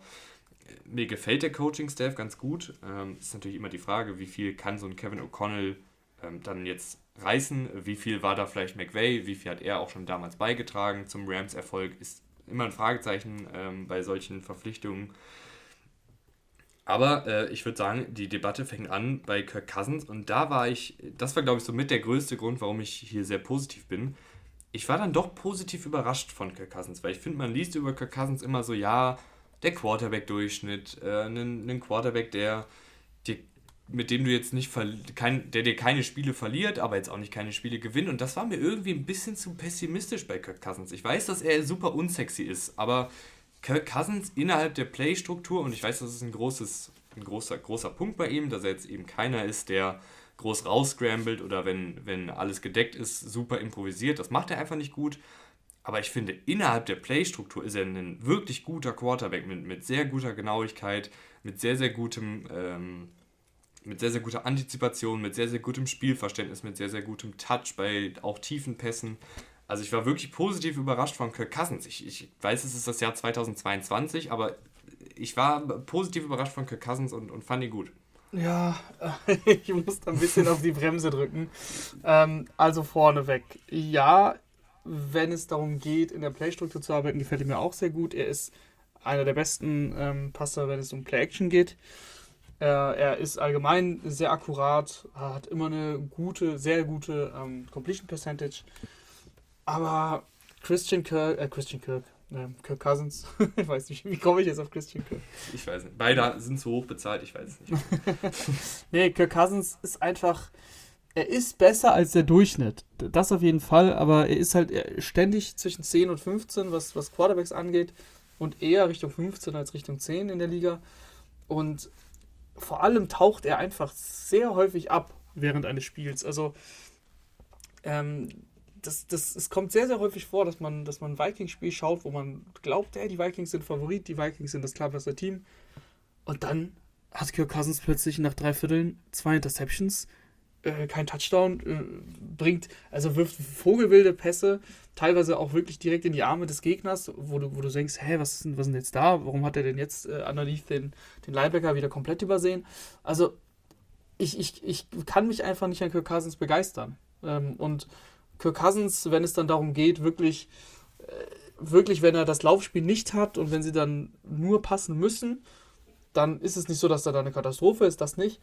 Aber äh, für mich fehlt da einfach so das letzte Quäntchen, dass ich sage, ja, ich glaube an Kirk Cousins, ähm, der, der, der, der, der, der rockt das jetzt. Und äh, deswegen, ich bin einfach so, er ist in Ordnung, er ist total solide. Er hat auch mal sehr gute Spiele, so ist es nicht, aber er hat auch wirklich mal bodenlose Spiele und dann reiht er sich irgendwo ein, eben in zwischen 10 und 15, was Quarterbacks angeht. Und das äh, haut mich halt nicht vom Hocker. Mhm. Ja, vom Hocker haut er niemand, aber ich, ich war wirklich. Ähm, Doch, dich hat, er, dich hat er vom Hocker gehauen, so wie du gerade über ihn geredet hast. Gehen wir, gehen wir rüber zu den äh, Running Backs, die einen wirklich vom Hocker hauen können, äh, wenn sie fit sind. Äh, gerade bei David Cook ist immer die Sache, dass er drei, vier, fünf Spiele pro Saison verpasst wenn er auf dem Feld steht, finde ich ein sehr, sehr dynamischer, explosiver Läufer, der auch hier und da Arm-Tackles bricht, der einfach eine super Vision hat, äh, auch eine sehr, sehr gute Endgeschwindigkeit hat. Mag ich sehr, sehr gerne als Läufer. Im Passspiel ist er auch gut, ist jetzt kein super Route hat aber solide Hände und ist dann halt nach dem Catch echt gefährlich, weil er halt ein, ein schneller äh, Läufer ist mit mit guten Cuts. Also der gefällt mir rundum sehr, sehr gut. Äh, Alexander Madison kennen auch viele, gerade als Fantasy-Spieler ist das ja jemand, den man immer im Auge behalten muss, wenn Devin Cook mal ausfällt, weil das halt auch ein, ein guter Running Back ist. Und auch ein Kenny Nwangwu, äh, letztes Jahr hauptsächlich Special Teamer, sah da auch sehr, sehr gut aus, ist ein absolut kranker Athlet, hat er dann auch im Special Teams gezeigt, hier und da auch mal ein paar Carries bekommen, das sah auch sehr explosiv aus. Und du hast sogar noch Ty Chandler gedraftet, der gerade im Passspiel ganz gut sein kann, aber wie viel der überhaupt auf dem Feld steht, ist natürlich fraglich. Ja, da füge ich jetzt gar nicht groß was hinzu. Kannst ähm, aber dann noch über CJ Ham. Ich wollte tatsächlich, jetzt, ja, jetzt hättest du mal, ich hätte es wirklich gemacht. Ja, okay. CJ Ham, Fullback, wir reden selten über Fullbacks, aber CJ Ham spielt eine große Rolle, weil die ähm, Vikings auch häufig einfach mit, mit einem Fullback spielen. Ist er einfach ein sehr, sehr, sehr, sehr solider Blocker. Ähm, spielt jetzt schon, schon sehr, sehr lange bei den Vikings und ist so jemand, der einfach nie negativ auffällt. Also ist jetzt nicht so, dass der viele Bälle fangen würde aus dem Backfield. Nein, eigentlich fast gar nicht. Aber er macht seinen Job einfach stocksolide und sorgt immer wieder für richtig, richtig schöne Blocks für, für David Cook. Da müsst ihr mal drauf achten. Ähm, der gefällt mir auch wirklich sehr, sehr gut. Wo wir gerade beim Blocken sind und da kommt äh, das nächste bisschen Optimismus von mir her. Äh, die Offensive Line ist zumindest, finde ich, auf dem richtigen Weg. Äh, du hast äh, Christian Derisor und Brian O'Neill als dein Tackle-Duo, äh, ein super athletisches Tackle-Duo, beides wirklich sehr, sehr gute Laufblocker. Ähm, Christian Derisor letztes Jahr ebenfalls ein bisschen Anlaufschwierigkeiten gehabt, war auch verletzt, aber ich finde auch er sah dann in der zweiten Saisonhälfte sehr, sehr gut aus. Also ich, ich erhoffe mir da wirklich dann auch nochmal einen kleinen Sprung und dann ist das wirklich ein super Tackle-Duo du hast in der Interior Offensive Line jetzt keine Superstars, aber du hast zumindest, finde ich, viele Optionen. Und das ist, glaube ich, für jeden Vikings-Fan schon mal was Positives. Also, ich finde, du hast hier fünf Spieler, die starten könnten, die alle keine Katastrophe sind. Ähm, aktuell sieht es so aus, als, als würden äh, Ezra Cleveland auf Left Guard, der ist ganz gut. Ähm, Garrett Bradbury auf Center und Jesse Davis auf Right Guard, äh, ehemaliger Right Tackle der Dolphins, starten. Ich muss sagen, dass sowohl Cleveland und Davis, weil sie so groß gewachsen sind, manchmal Schwierigkeiten bekommen mit Power Rushern, weil dann die Power Rusher einfach sozusagen unter sie greifen können und dann haben sie nicht den, die Leverage, wie man. Das ist immer ein bisschen schwierig, das zu erklären auf Deutsch, aber ich hoffe, ihr wisst, was ich meine. Und Garrett Bradbury hat auch Probleme mit Power, weil er echt ein sehr, sehr leichter Center ist. Das hilft ihm, weil er dann enorm gut im Laufblocken ist. Aber wenn dann so ein Kenny Clark von den Packers kommt in Woche 1, dann ist Garrett Bradbury jemand, der da echt Probleme kriegt, äh, weil er halt nicht gut gegen Power agieren kann. Dahinter hast du noch einen Chris Reed, der seine Snaps bei den Colts gesehen hat, ein solider Guard. Und du hast Ed Ingram in der zweiten Runde gedraftet, äh, der ein physischer Guard ist mit, mit guter Power. Vielleicht kann der sich auch schon für die äh, Startformation empfehlen. Ja, ähm, Ed Ingram würde ich auch gerne auf, auf Right Guard sehen statt Jesse Davis. Mhm. Ähm, äh, einfach weil ich kein großer Fan von Davis bin, der, der Right Tackle gespielt hat und da wirklich nicht gut aussah bei Miami. Ähm, von daher, wenn du da schon in der zweiten Runde investierst, dann auf kurz oder lang, finde ich, muss der, muss der spielen. Ich sehe da keine großen Gründe, warum Davis das spielen sollte, außer Ed Ingram tut sich halt einfach schwer im Camp. Das sind äh, Eindrücke, die wir halt einfach nicht haben. Aber ja, insgesamt die Offensive Line äh, würde ich auch den Stempel gut draufsetzen. Ähm, Gerade wenn es darum geht, äh, den Lauf zu blocken. Ähm, gegen den Pass ist es immer noch solide. Von daher glaube ich, mit einem äh, routinierten Quarterback wie Kirk Cousins sollte das nicht zu einem großen Problem werden. Du hast auch noch äh, ganz tief äh, in der Kaderliste einen White Davis, letztjähriger Drittrunden-Pick, der kam aber irgendwie nie so richtig aufs Feld und man liest auch irgendwie, dass er überhaupt nicht überzeugen kann. Also keine Ahnung, was da los ist, aber prinzipiell auch noch ein letztjähriger Drittrunden-Pick. Ist jetzt ja nicht so, dass mhm. das äh, irgendwie gar keinen, gar keinen Wert hat, aber vielleicht einfach jemand, der, wo sie einen Fehlgriff äh, geleistet haben, der aber noch im Kader ist und aber scheinbar nicht wirklich äh, in die Startformation sich spielen kann. Wer auch noch im Kader ist, der aber irgendwie echt unterm Radar fliegt, weil wir gehen jetzt zu den Wide Receivers, ist Adam Thielen. Äh, warum fliegt er unterm Radar? Weil Justin Jefferson natürlich alle total vom Hocker haut und äh, Justin Jefferson ist für mich schon jetzt ähm, ein, ein Top 3 Receiver in dieser Liga. Äh, Jamal Chase zum Beispiel, sehr, sehr, sehr viel Hype, gerade nach der letzten Rookie-Saison. Ich sehe Justin Jefferson zum Beispiel drüber. Ähm, der gefällt mir einfach noch besser. Der macht alles richtig gut. Aber jetzt äh, schon allein, wenn ich über Adam Thielen reden will, äh, untergrabe ich ihn schon wieder. Deswegen gehe ich jetzt erstmal nochmal zurück zu Thielen. Ähm, der, der immer wieder mal jetzt so ein bisschen mit kleineren Verletzungen auch zu kämpfen hatte. Aber wenn er auf dem Feld steht, hatte echt eine richtig, richtig gute Connection mit Kirk Cousins. Also gerade in der Red Zone ist Adam Thielen Gold wert. Ähm, hat er wirklich immer richtig gute Zahlen, was Touchdowns angeht. Aber, aber auch, auch so noch im Spiel. Er ist nicht mehr ähm, der, der mega flinke Route Runner, der vor zwei, drei Jahren war, aber immer noch gut genug, um Separation zu kreieren. Und gerade als Nummer zwei, weil er hat ja Justin Jefferson, äh, gefällt, gefällt er mir echt gut. Mhm. Ich bin mal gespannt, ähm, wie so diese Offensive generell aussieht, weil bei den Rams war ja super, super viel im 11-Personal, also mit drei Wide Receivern. Äh, die Vikings, würde ich aber sagen, sind vom, vom Personal ganz gut auch ausgestattet, wenn sie zum Beispiel hier und da mit Fullback spielen wollen äh, oder vielleicht noch mit zwei Titans, weil ich finde jetzt hinter Thielen und Jefferson, gut, dass noch ein KJ Osborne, der ganz gut ist, aber dann wird es schon ein bisschen dünner. Ähm, mhm. Lass uns aber noch kurz über, über Thielen und Jefferson und Osborne reden.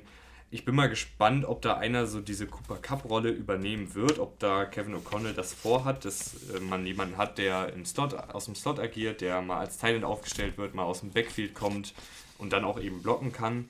Ich sehe da fast eher Adam Thielen drin. Auch Justin Jefferson kann ganz gut blocken. Ich will aber eigentlich gar nicht so unbedingt, dass, dass Justin Jefferson da jetzt diese Art von Position spielt, weil die halt extrem physisch ist und da natürlich auch das Verletzungsrisiko ein bisschen höher ist. Und Adam Thielen ist, ist echt ein physischer Receiver und ich glaube, auch der könnte das echt ganz gut machen. Bin ich einfach mal gespannt, wie sie da, wie sie da wen einsetzen. Die werden natürlich auch viel durchrotieren. Ähm, aber das kann man auf jeden Fall mal im Auge behalten. Und Justin Jefferson ist, ist halt ein absoluter Superstar. Also Route Running, Catching, äh, Contested Catching, äh, Yards nach dem Kontakt, äh, Yards generell auf eigene Faust, es ist wirklich bei ihm alles da. Ich, ich phänomenaler äh, Wide Receiver. Und auch KJ Osborne geht da noch mehr unter als Adam Thielen, war, finde ich aber auch hier und da mal ganz gut. Mhm. Ja, KJ Osborne hat mir letztes Jahr auch äh, ganz gut gefallen. Fünfter Pick aus 2020, also auch noch ein junger Spieler, der sich ähm, durchaus noch entwickeln kann. Aber ja, äh, du hast schon ganz richtig gesagt, dahinter ist dann relativ dünn. Letztes Jahr haben sie noch einen Smith Marset gedraftet war jetzt nicht so häufig auf dem Feld. Ähm, du wirst wahrscheinlich, wahrscheinlich schon noch mit mehr zwei Tight Ends spielen als, als die Rams vor allem.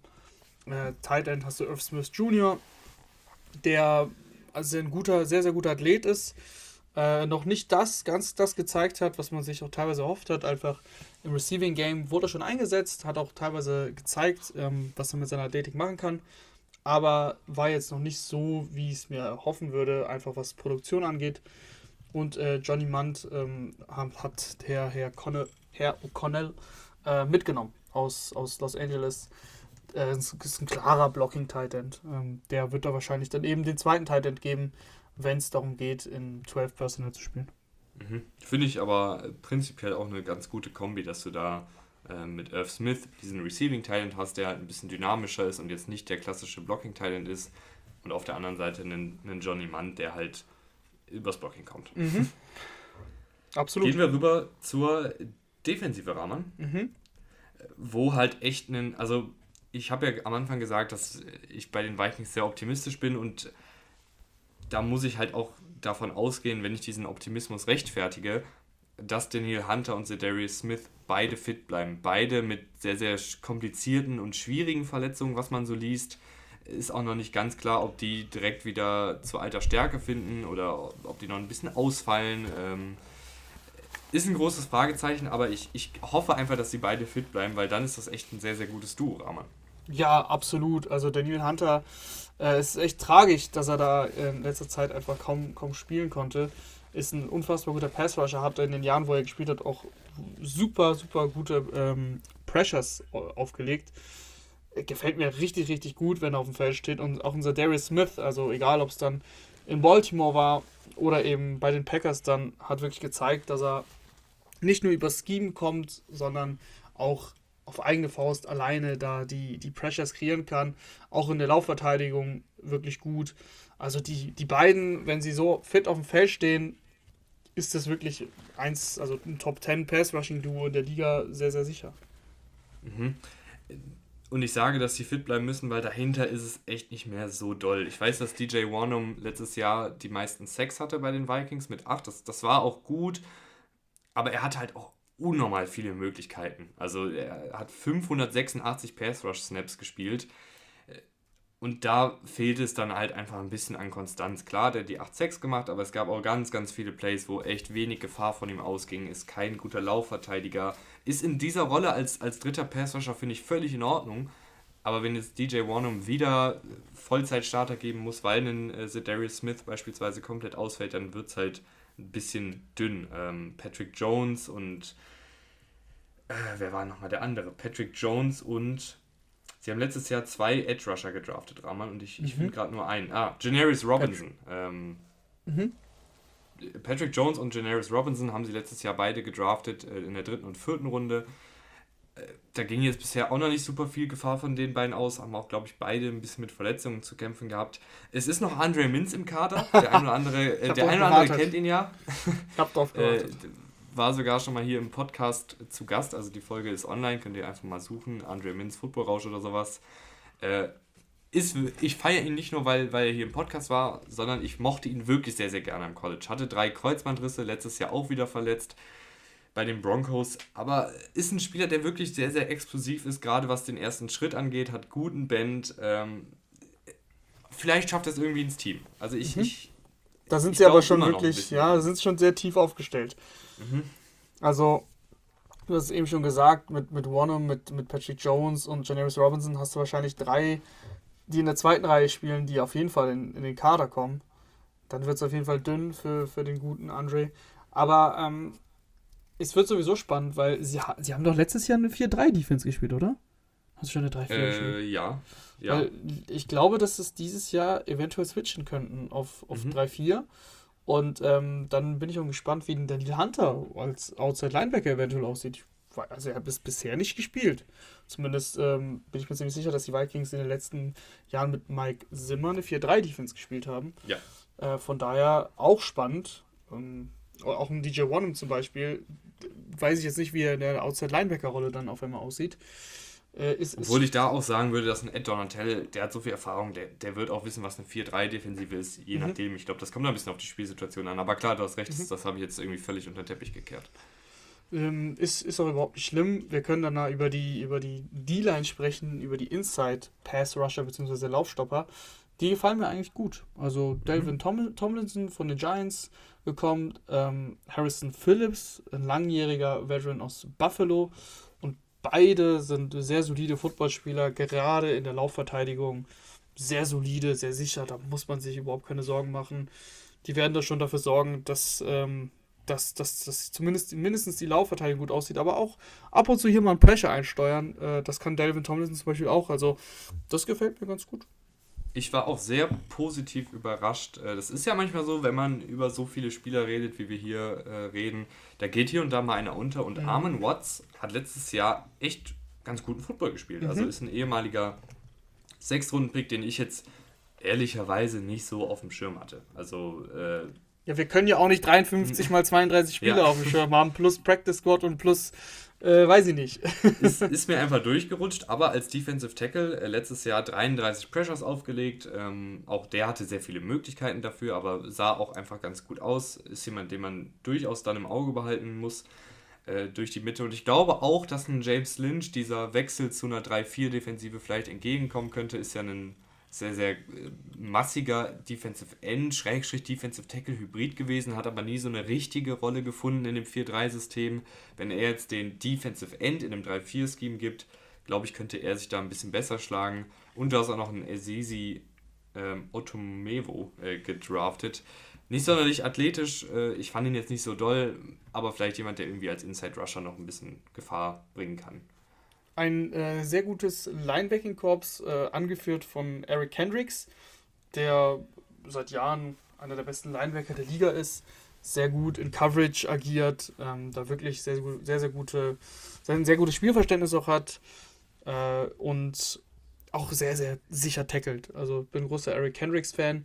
Ähm, John Hicks ist dazugekommen aus Arizona, sehr erfahrener Spieler, schon ewig in der Liga.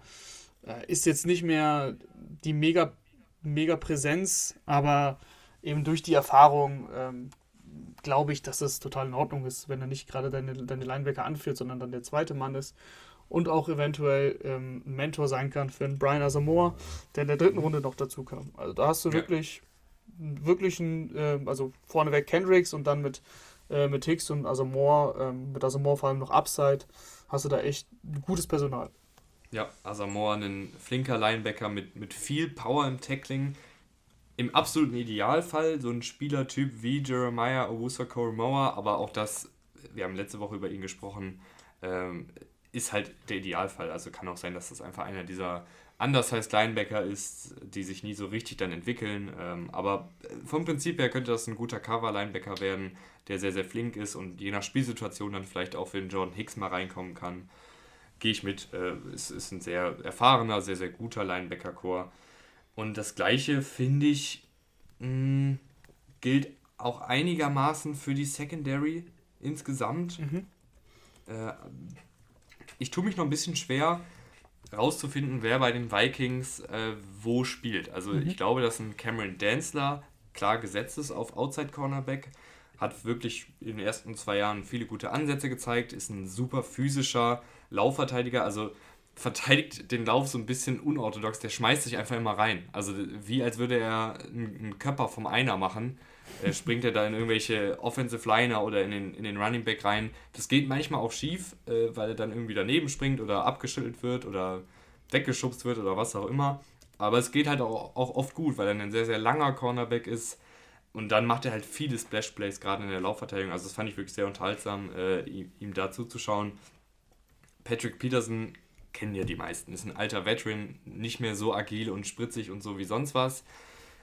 Und da kommt jetzt für mich fast schon so ein bisschen die Diskussion auf, ähm, startest du vielleicht mit, mit Patrick Peterson mal im Slot und lässt Andrew Booth, den Zweitrunden-Pick, der ein guter Allrounder mit guter Agilität ist, outside spielen? Weil mhm. ich finde, dass Patrick Peterson, er hat noch nicht Slot gespielt und es kann auch absolut Schwachsinn sein, dieser Vorschlag. Aber Patrick Peterson, ein erfahrener Cornerback, nicht mehr so schnell, was die Endgeschwindigkeit angeht, aber trotzdem noch einigermaßen agil, spritzig, spielintelligent genug, um dann vielleicht im Slot den Ver Verkehr zu regeln. Ich weiß es nicht. Weil Muss halt noch mal, mehr, noch mal mehr Raum mhm. covern im Slot, ne?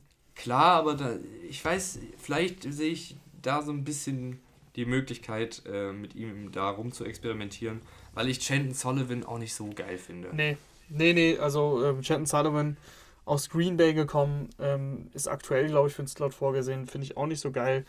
Äh, du hast auch noch einen ähm, Akaleb Evans gedraftet in der vierten mhm. Runde, also hast da zwei Corners geholt. Ähm, ist, noch, ist noch ein bisschen, bisschen fraglich, äh, wie sie die dann rumschieben.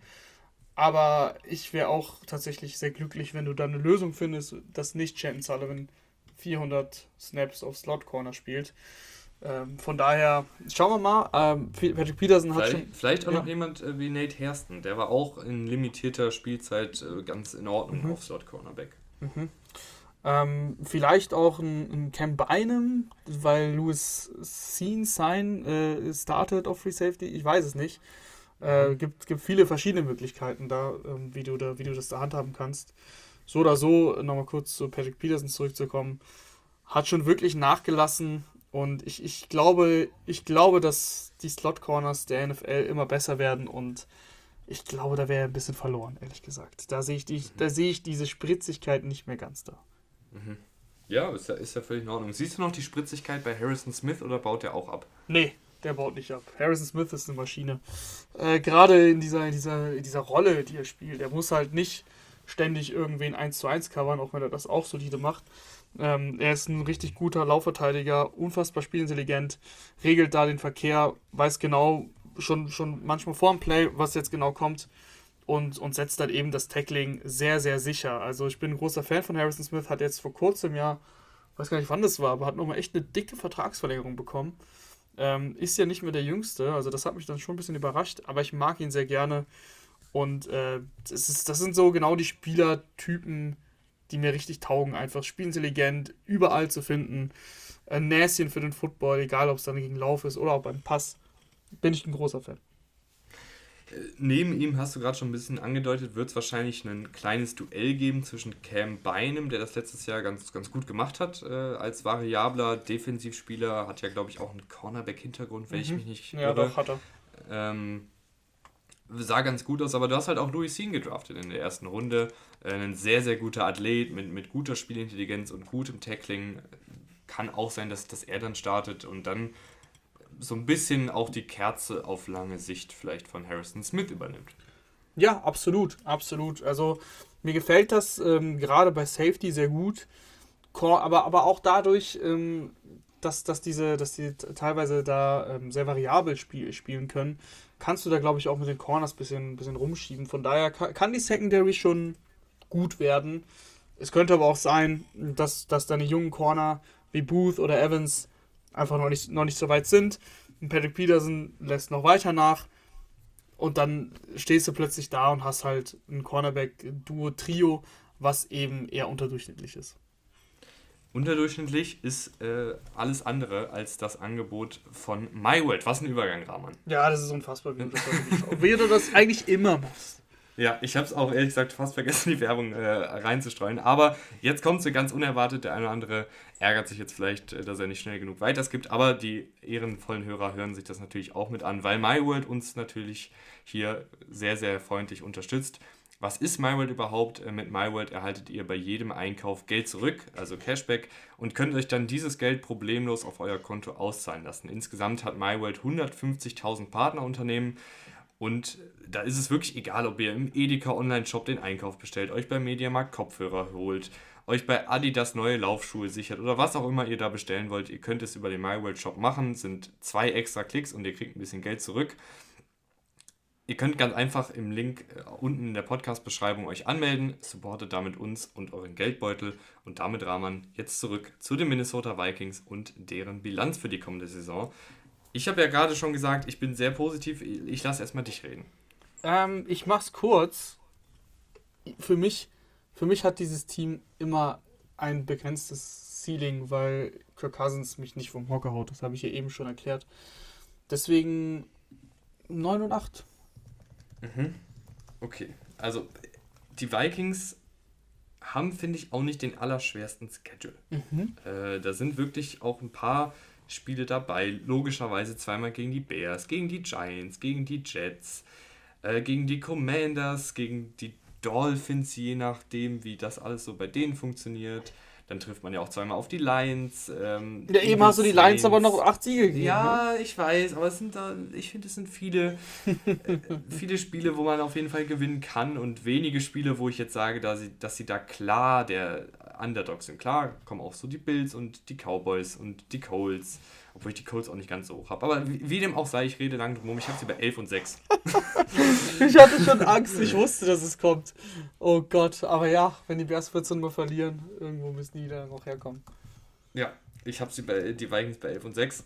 Ich glaube, Vikings-Fans ähm, jubeln gerade, aber alle anderen schütteln den Kopf, aber das ist okay. Gehört du bist, dazu. Du bist dieses Jahr aber auch das Extrem, finde ich. Also du gehst in beide Richtungen. Entweder mhm. bist du bei 3 und 14 oder du bist bei 12 und 5 für die Titans. Äh, das ist. Ja, hier und da muss ich ja auch mal. Ich bin ja manchmal auch sehr kritisch. Ja, du absolut. Ähm, ich finde, das ist ja sehr unterhaltsam. Also dieses Jahr mit deinen Predictions. Ich glaube, nach der Saison können wir uns dann nochmal darüber unterhalten. Haben wir viel zu lachen. Ja, da haben wir auch was zu loben, aber auch was zu lachen sein haben wir viel zu lachen, äh, wenn wir uns die Green Bay Packers angucken. Äh, das ist jetzt nicht negativ gemeint. so klang es. Ähm, jein, würde ich sagen. Also im Endeffekt hast du halt immer noch Aaron Rodgers, der, der MVP der letzten beiden Jahre. Äh, tatsächlich schon extrem krass, wie er nochmal. Also, ich meine, er war ja schon immer sehr gut. Er hat dann aber, finde ich, schon ein bisschen nachgelassen gehabt. Aber dann nochmal die Kurve gekickt, nachdem Jordan Love gedraftet wurde. Und jetzt die letzten Jahre echt dominiert. Äh, von daher ist der Floor dieses Teams natürlich sehr hoch. Mit, mit Aaron Rodgers, der immer noch ähm, sehr, sehr, sehr, sehr, eigentlich alles sehr gut macht. Äh, Gerade in dieser, in dieser Offense, die einfach super geschemt ist von Matt LaFleur. Also Matt LaFleur ist auch einfach einer der wirklich besten Schemer dieser Liga und, und der besten, ähm, wenn es darum geht, den, den Gameplan zu erstellen. Dann gab es mal ein Spiel, wo ein Devonta Adams nicht gespielt hat. Dann hat halt ähm, Aaron Jones plötzlich den Receiving Back abgegeben. Also hat dann irgendwie 8, 9 Catches gehabt oder so. Also das könnten wir dieses Jahr auch erleben, weil Devonta Adams ist bekanntlich weg und das ist äh, die größte Schwachstelle im Endeffekt bei den Packers, das, das Receiving Core. Aber ich bin davon überzeugt, dass ein Matt LaFleur mit, in der Kombination mit Aaron Rodgers das halt hinkriegt, weil, weil es mhm. beides einfach auf sehr, sehr hohem Niveau ist. Ich habe mir das bei Aaron Rodgers nochmal angeguckt, äh, gerade was die ähm, Distribution des Balles angeht. Und da ist mir aufgefallen, äh, also die sind ja wirklich, also der ist ja wirklich ein Kurzpassspiel-Nerd. Also mhm. da ist so viel äh, im Bereich minus drei Yards und fünf Yards. Das ist wirklich krass. Also ist, ich, klar, man sieht das dann ja auch immer, aber ich glaube, man nimmt es dann halt nicht so wahr, weil da auch viel einfach so schnell passiert, dass das jetzt, dass man das nicht so einfach nicht so registriert und dann kommen ja auch hier und da mal durchaus lange Pässe und, Pässe an die Seitenlinie und so weiter und so fort. Aber der Rogers ist wirklich klinisch äh, souverän unterwegs im, im Kurzpassspiel und fast fehlerfrei. Und ich, ich kann mir auch jetzt nicht vorstellen, dass das jetzt so schnell weggeht, weil dafür brauchst du jetzt auch nicht den allerbesten Arm in dem Sinne, weißt du? Also klar, mhm. klar gibt es Quarterbacks, die dann so ein bisschen abbauen, aber er ist da halt er hat auch noch einen guten Arm. Also ich will jetzt gar nicht irgendwie anfangen, äh, Rogers da zu kritisieren. Er ist einfach noch, ein, ist noch ein verdammt guter Quarterback. Punkt. Ja, und, und äh, ich meine, das, das, das Spielsystem ist darauf ausgerichtet, dass du auch eben im Kurzspiel agierst. Und ich habe mehr das Gefühl bei Aaron Rodgers, dass er sich da auch fallen lässt, dass er da Matt LeFleur auch vertraut und nicht wie so wie früher so häufig eben aus dem aus dem Konzept entbricht, da sein eigenes Ding macht ähm, und, und eben außerhalb der Pocket dann viel agiert. Von daher gefällt mir das eben sehr, sehr gut. Äh, du hast Devonta Adams bekanntlich verloren. Das Receiving Core sieht jetzt, ja, es ist, es ist, es ist schon sehr dünn. Also ein Sammy Watkins ist einfach schon, schon länger nicht mehr, nicht mehr, vor allem über die ganze Saison konstant. Das ist okay, wenn er da im Kader ist, aber wenn er starten muss ähm, und, und du eigentlich kaum einen besseren Receiver hast, ist es schwierig. Wahrscheinlich wird schon noch Alan Lazar die nominelle Nummer 1 sein, einfach weil die Connection zu, zu, zu Rogers jetzt schon über, über zwei Jahre da ist. Alan Lazar war immer sehr verlässlich, fand ich, auch ein sehr guter Blocking-Receiver. Ähm, hat da auch viel gearbeitet, aber wird jetzt einfach auch mehr gefragt sein ähm, im Route Running. Da fand ich ihn jetzt nie so mega, aber er ist halt so ein physischer Receiver. Wenn er den Ball in den Händen hat, dann musst du den auch erstmal runterbringen. Ähm, du hast Christian Watson gedraftet, aber ich glaube tatsächlich, wenn ich das so richtig mitbekommen habe im Camp, also der ist ja auch noch auf der POP, dass ein äh, Romeo Daubs, Dubs, wie auch immer man ihn nennt. Daubs. ja, sorry, lass mich doch mal kurz nochmal den Deutschen rausnehmen. Nee, ähm, dass Romeo Dubs da wahrscheinlich äh, deutlich schneller an Snaps kommt, einfach weil, weil er das ganze Campen mitspielt und da auch überzeugt, wie ich gelesen habe. Mhm. Ähm, von daher wird das eine spannende Option. Randall Cobb ist auch noch da und Amari Rogers. Amari Rogers in der dritten Runde gekommen. Über Randall Cobb muss ich, glaube ich, nicht viel sagen. Der, die werden da die, die Slot-Snaps sehen. Es ist aber trotzdem insgesamt einfach ein schwaches Receiving Core. Ja, also ich, ich muss sagen, ich bin noch nicht der allergrößte Alan Lazar-Fan. Du hast es eigentlich schon ganz gut zusammengefasst. Er ist ein, ein tougher Spieler, er, er macht auch seine Catches. Aber ich glaube trotzdem, dass er im Groben und Ganzen, und das ist jetzt kein, kein Disrespect gegen ihn, eher ein Produkt von Aaron Rodgers und dem, dem Offensiv-Scheme ist, als jetzt unbedingt seiner individuellen Qualität. Also ich finde jetzt nicht, dass er sonderlich gut ist, wenn es darum geht, Separation zu kreieren oder irgendwie. Ich finde ihn auch gar nicht mal so krass bei Contested Catches, äh, dafür, dass er so groß ist. Ich finde, da hat er aber schon... Ja, ja, es ist in Ordnung, aber es ist halt keine ich Nummer 1 aber, also, Wir dürfen nicht vergessen, ich meine, das ist ein undrafted Free Agent gewesen ja. damals. Der hat sich ähm, durchgesetzt. Der war noch hinter EQ St. Brown. Dann hatten die Packers diese unfassbar vielen Verletzten auf Receiver, dass da wirklich nur noch die Backups gespielt haben. Und da hat er dann, ähm, da hat er dann überzeugt und er ist ein harter Arbeiter. Und ich ja, traue ihm, auf jeden Fall. Ich traue ihm da auch zu, dass er wirklich mit, mit harter Arbeit sich auch noch weiterhin verbessert. Ähm, ich habe jetzt das, das Alter nicht vor Augen, da muss ich kurz googeln. Aber der ist ja auch noch 25 26. oder so, ne? Ja, 26. Und da ist ja auch noch Entwicklungsspielraum. Ähm, von daher. Mhm. Ich, ich glaube auch tatsächlich, dass das, äh, ohne dir jetzt ins Wort fallen zu mhm. wollen, ich glaube, dass dieser Receiving Core klar jetzt nicht das, das, Beste ist, aber ich glaube, dass sie zum Beispiel durch die reguläre Saison damit sehr gut kommen werden, mhm. weil Rogers ein guter Quarterback ist, das Scheme sehr gut ist. Ich sage nur, dass es schwierig wird, mit diesem Receiving Core dann gegen die Top-Defensiven in den Playoffs zu spielen. Und ich ja. finde, das hat man auch gegen die 49ers beispielsweise gesehen. Die haben Devonta Adams mehr oder weniger gedoppelt, ihn weggenommen und dann kam halt nicht mehr so viel von Lazar oder Cobb oder wem auch immer, weil dann auch einfach die Cornerbacks auf einem verdammt hohen Niveau in den Playoffs sind, logischerweise. Absolut, das habe ich ja eben kurz gesagt. Das ist ein schlechtes Receiving Core. Das, das, das muss man schon ganz klar so sagen. Ähm und ich finde, äh, und ich finde, letzter Punkt dazu, mhm. ähm, wir haben jetzt schon viel drüber gesprochen, ähm, Christian Watson aktuell verletzt, der bringt dieses Speed-Element mit. Wenn er fehlt, sehe ich das, das fast gar nicht. Also Mary Rogers ist ja auch eher Slot-Receiver, Sammy Watkins ist auch nicht mehr so spritzig wie früher. Romeo Dubs äh, überzeugt im Trainingcamp, das ist auch alles schön und gut. Ich will da jetzt auch nicht der Stinkstiefel sein, aber auch das muss man dann erstmal in der regulären Saison auch zeigen. Ist aber ein Receiver, der sehr spielintelligent ist, der gutes Route Running hat, der vor allen Dingen so ein Timing Receiver ist, was ja sehr gut mit Rogers und dieser Offensive zusammenpasst, aber jetzt auch kein Speedster. Also sie haben Marcus Valdes Scantling auch noch verloren, das finde ich, der, auch der war nicht immer super konstant, aber der war halt verdammt schnell und hat auch echt viele Big Plays gemacht. Mhm. Und wenn Christian Watson fehlt, fällt dieses Element auch noch so ein bisschen weg, finde ich. Ja, Tight End hilft dir da auch nur so ein bisschen weiter. Also Robert Tunyon ist noch auf der POP-List. Er hatte ja letztes Jahr eine schwere Verletzung. Ähm, wenn, er, wenn er zurückkommt, dann ist zumindest die Connection zu Rogers da. Ist eine sehr, sehr sichere Anspielstation. Ähm, nicht, nicht der mega Route Runner, aber hat einfach gute Hände und ähm, das, das Spielverständnis ist da. Also das, das gefällt mir ganz gut. Kann, kann auch tatsächlich mal tief angespielt werden. Ähm, hat da eine solide Geschwindigkeit für ein Tight End.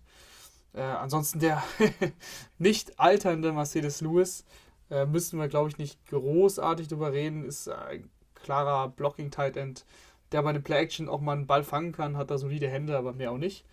Ähm, ist halt ist auch aber auch ein verdammt guter Blocking-Teil. Ja, ja, ich weiß. auch nochmal ja, sagen. Also, auf jeden Fall. Mhm. Auf jeden Fall, der hat da seine klare Berechtigung. Ähm, aber ist jetzt nicht mehr so, dass er so super läuft, einfach weil er auch schon sehr alt ist. Klar. Ähm, und ansonsten, Joe DeGuara ist immer noch der Drittrunden-Pick ähm, von 2020, wo man nicht so richtig weiß, Fullback, Tight End, was auch immer, Hybrid. Äh, spielt, glaube ich, dann da keine große Rolle mehr auf jeden Fall. Hat jetzt auch bisher noch nicht wirklich was zeigen können, äh, warum, warum er häufiger auf dem Feld stehen sollte. Hm, ich, ich weiß noch nicht genau, wann Tonyan zurückkommt. Hast du da was gelesen? Nee, nicht wirklich. Ja. Aber er war ja schon ein bisschen länger verletzt. Ich, ich könnte mir vorstellen, vielleicht zu Saisonbeginn. ja, so. gut. Also wenn er, wenn er nicht viel verpasst, dann ist das okay, das Tight End, Duo, Trio. Ähm, aber wenn, wenn Tonyan auch noch Zeit ver, ähm, verpasst, dann ist das schon sehr dünn tatsächlich, auch wenn Lewis ein sehr guter Blocker ist. Mhm. Die Offensive Line, finde ich, ist solide. Und generell muss man, finde ich, bei den Packers ja auch dazu sagen, die sind verdammt gut, wenn es darum geht, Offensive Liner auszubilden. Mhm. Also da kommen eine Menge undrafted Free Agents, äh, Spätrunden-Picks immer mal wieder hervor, die dann auch gut oder beziehungsweise durchaus solide spielen, äh, was ja für einen undrafted Free Agent oder für einen, für einen Spätrunden-Pick nicht immer selbstverständlich ist. Also das Coaching spielt da auch eine große Rolle. Aber du hast auch individuell einige wirklich sehr gute Spieler. Ähm, von links nach rechts, äh, David Bakhtiari, auch hier ist die große Frage, ist er fit? Wird er überhaupt nochmal fit? Ist, äh, mhm. krepelt schon ewig lange rum an einer, an einer schwierigen Knieverletzung, was man so liest. Ist, finde ich, mit, mit einem großen Fragezeichen versehen. Du hast aber zumindest viele Alternativen, äh, zu denen wir, nachdem wir hier die, die fünf Starter oder die fünf prädestinierten Starter durchgegangen sind, kommen werden. Äh, auf Left Guard wird es John Runyon werden, der ein sehr guter oder ein guter Pass Protector ist, äh, auch noch der auch noch ein junger Guard, äh, Spielraum nach oben hat. Äh, Gleiches gilt für Josh Myers auf Center, der das auch solide gemacht hat in seiner Rookie-Saison und dann leider verletzungsbedingt ausfiel. Ähm, auf Right Guard wahrscheinlich einen Royce Newman, ähm, der okay war, aber auch letztes Jahr ein Viertrunden-Pick war und dementsprechend auch gut gespielt hat. Aber auch der hat noch Entwicklungsspielraum nach oben. Auf Right Tackle Elton Jenkins, verdammt guter Right Tackle, äh, verdammt guter Guard, wahrscheinlich auch ein verdammt guter Center, wenn ich mich nicht irre. Hat er, glaube ich, mhm. hat, er vielleicht, hat er mal auf Center ausgeholfen? Ja, ich weiß es nicht. Ich glaube schon. Also eigentlich äh, sehr, sehr viel Guard gespielt. Ähm, aber den, den, der wurde, glaube ich, schon fast überall rumgeschoben. Mhm. Also du hast da wirklich, ähm, eine, wenn Bakhtiari fit ist, eine sehr, sehr gute Offensive Line, finde ich. Vor allen Dingen äh, hast du halt dann auf Left Tackle und Right Tackle zwei super gestandene NFL-Spieler und in der Interior Offensive Line drei sehr junge Spieler, die alle auch noch Entwicklungspotenzial haben, die alle jetzt auch ein weiteres Jahr zusammenspielen. Auch das ist wichtig. Und mir gefällt halt auch, dass du dahinter noch ein paar Spieler hast, die durchaus interessant sind. Ähm, Zach Tom Viertrunden-Pick, den ich schon in, also ich habe ja vor dem Draft ganz viele Mock-Drafts gemacht, da war Zach Tom bei mir fast immer in der zweiten Runde unterwegs, weil ich ihn wirklich sehr, sehr gut fand.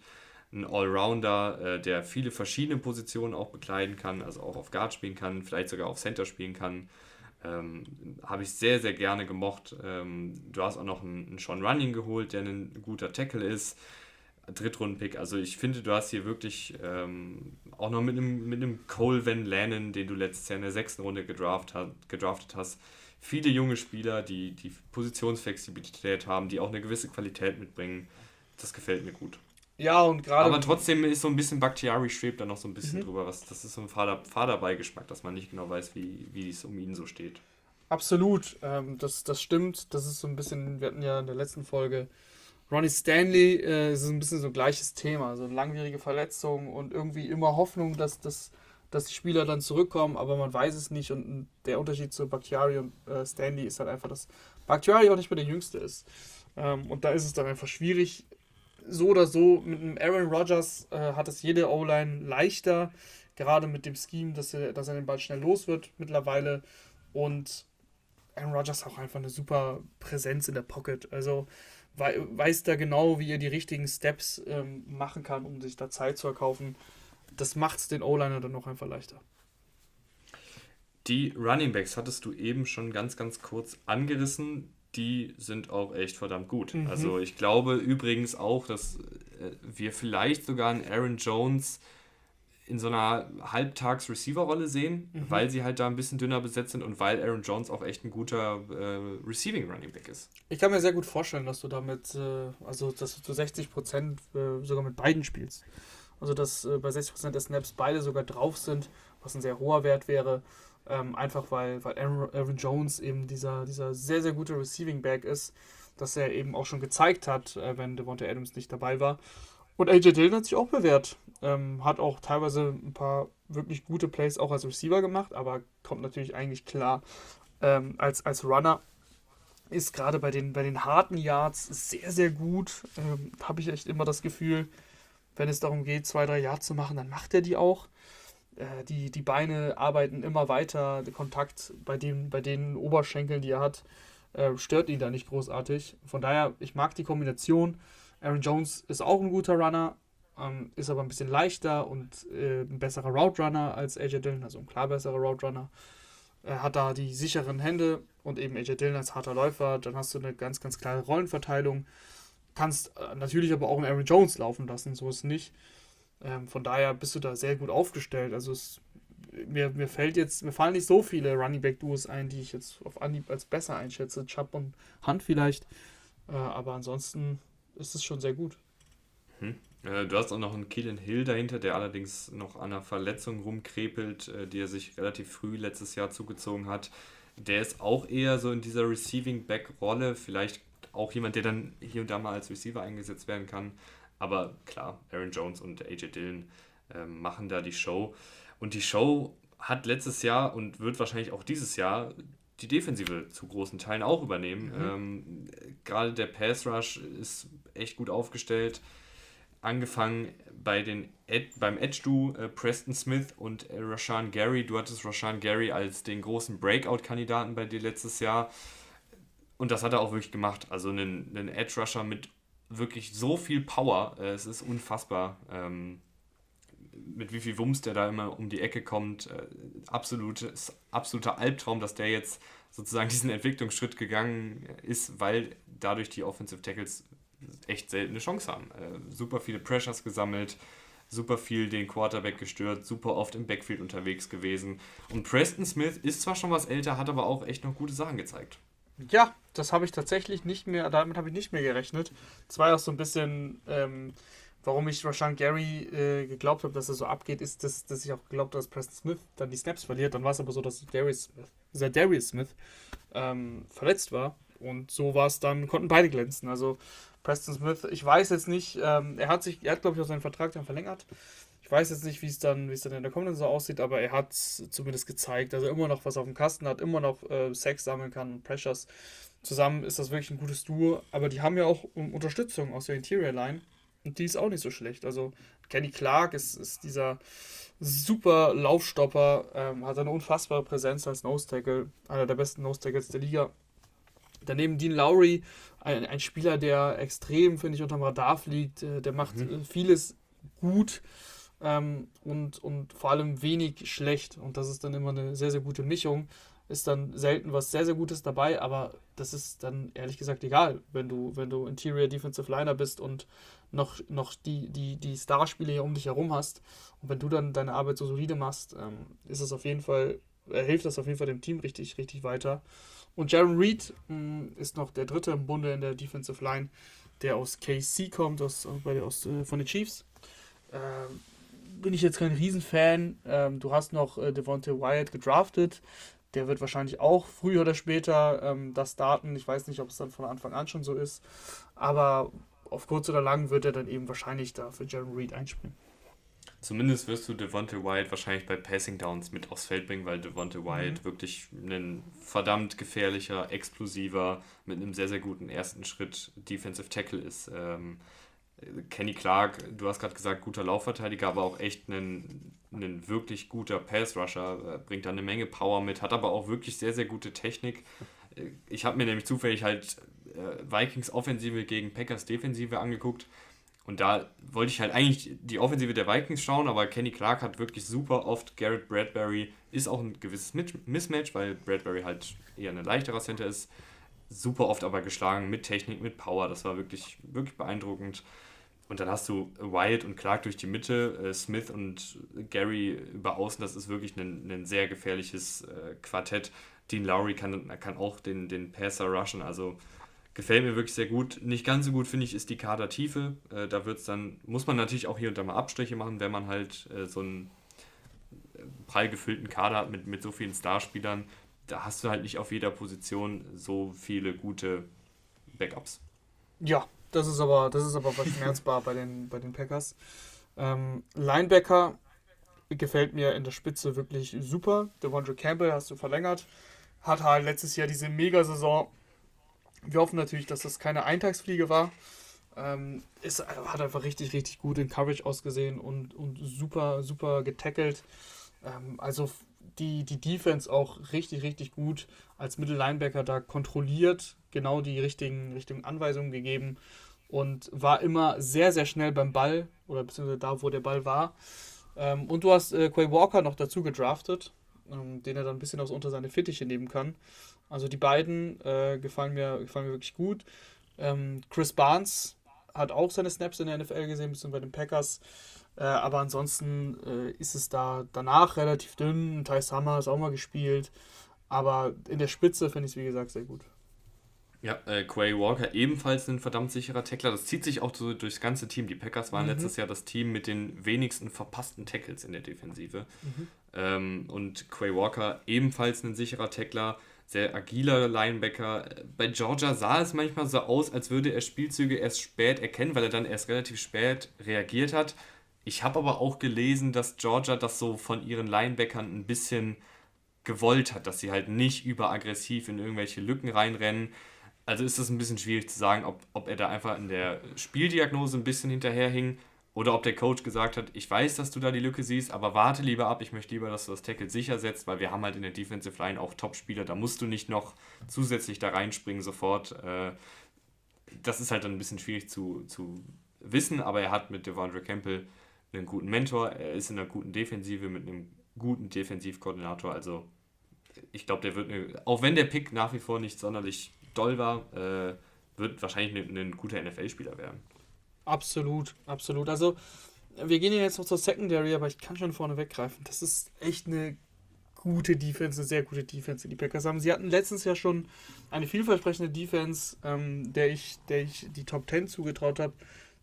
Dieses Jahr haben sie sich dann nochmal verstärkt. Also, das ist ja auch, zieht sich ja auch bei den Packers durch, dass sie mit ihren First-Round-Picks halt immer in die Defense gehen. Ähm, und irgendwann, ja, trägt das halt Früchte. Also, äh, der, der nächste First Rounder ähm, aus 2018, Jay Alexander als, als Corner, einer der besten Cornerbacks der Liga mittlerweile, ähm, ist, ist einfach fast, fast fehlerfrei unterwegs. Und das ist als Corner äh, sehr, sehr schwierig, aber lässt, lässt kaum was zu, egal ob es äh, im Man-Coverage ist oder in Zone. Ähm, hat auch wirklich gute Ballskills, wie ich finde. Also ist da häufig auch mal äh, dazwischen mit einem Pass-Breakup oder eben mit einer Interception. Ähm, führt, da, führt da die Corners äh, klar an. Aber auch Eric Stokes hat das letztes Jahr als Erstrunden-Pick sehr gut gemacht. Ähm, da waren ja viele so nicht so richtig begeistert, dass, sie, dass die Packers da zugeschlagen haben so früh. Äh, aber ich finde, in seiner ersten Saison hat er das wirklich gut gemacht, unabhängig von seiner Draft-Position. Wird sich da sicherlich auch noch steigern können. Und dann hast du ein sehr, sehr gutes Duo. Und dazu kommt dann noch Rajul Douglas, der eben aus dem Nichts kam letztes Jahr, aber auch unfassbar produziert hat, richtig, richtig gut gespielt hat und sich dann eben die Vertragsverlängerung gesichert hat. Da hast du dann erstmal ganz, ganz oben mit den drei Corners wirklich gute, gute Spieler.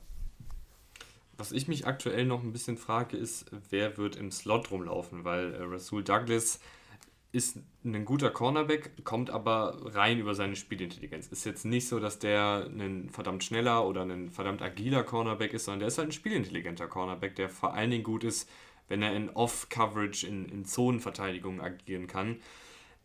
Und Eric Stokes und Jay Alexander sind halt verdammt gut outside. Ich glaube, dass ein Jay Alexander auch ohne Probleme im Slot spielen willst, aber dann hast du ihn da vielleicht nur auf dem dritten Receiver oder so angesetzt des Gegnerteams.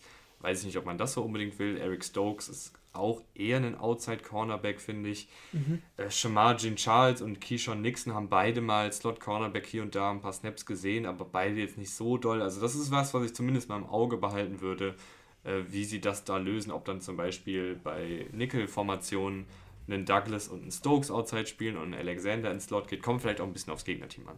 Ja, ähm, ich glaube, dass du wahrscheinlich schon mit den drei Spielern vorneweg agieren musst und da ein bisschen verschieben kannst. Alex Stokes sehe ich da auch noch am ehesten nur outside. Ähm, aber ja, Jay Alexander kommt halt auch genau eben auf den Gegenspieler an. Wenn dann, wenn der Nummer 1 Receiver vom Gegner sich da auch mal ins Slot bewegt, dann, dann musst du den natürlich mitschicken. Ähm, das, das ist klar. Safeties gefallen mir auch sehr gut. Also, das ist wirklich sehr, sehr rund, äh, was bei den Packers da rumläuft in der Defense.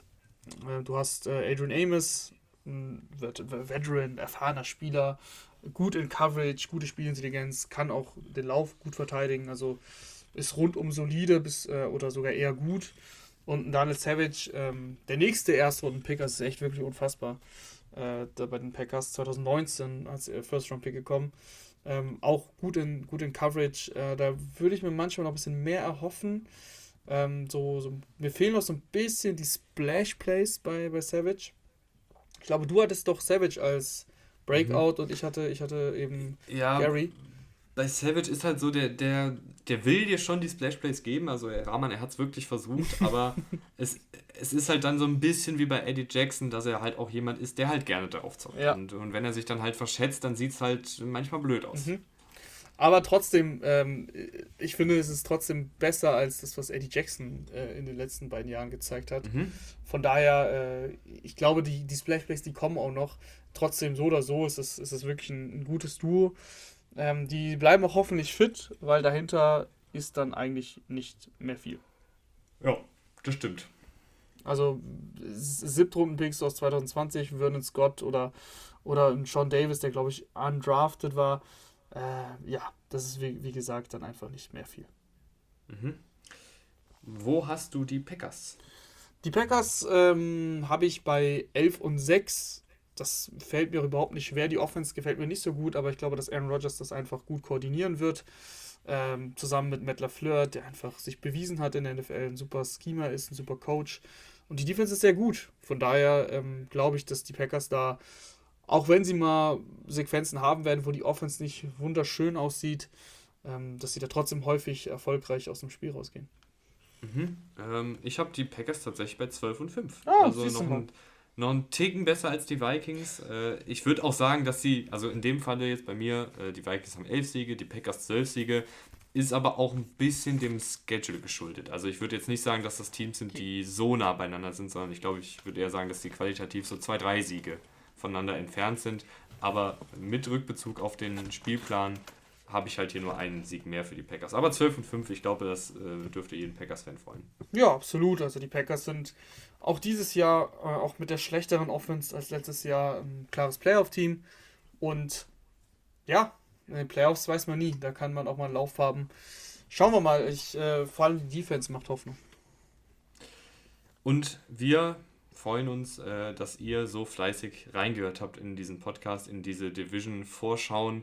Es war eine Menge Arbeit. Es freut uns, wenn ihr das weiterempfehlt und es freut uns auch, wenn ihr dann wieder reinhört, wenn es hier weitergeht. Wir werden noch ein paar Folgen vor dem Saisonbeginn machen, auch äh, in Richtung Fantasy Football, in Richtung Breakout-Spieler nochmal einzelne Spieler noch mehr beleuchten, als wir es ohnehin schon gemacht haben. Also Spieler, die wir wirklich ganz, ganz hoch eingekreist haben auf unserem Zettel. Bis dahin, äh, ich wünsche euch einen schönen Resturlaub, falls ihr noch im Urlaub seid. Also wie gesagt, für mich äh, geht es jetzt in Urlaub. Und Rahman, wir hören uns dann in den kommenden Wochen, Tagen wieder, je nachdem, wie es so bei uns äh, zeitlich aussieht. Das so ist es. Danke fürs Zuhören. Ciao. Ciao, ciao.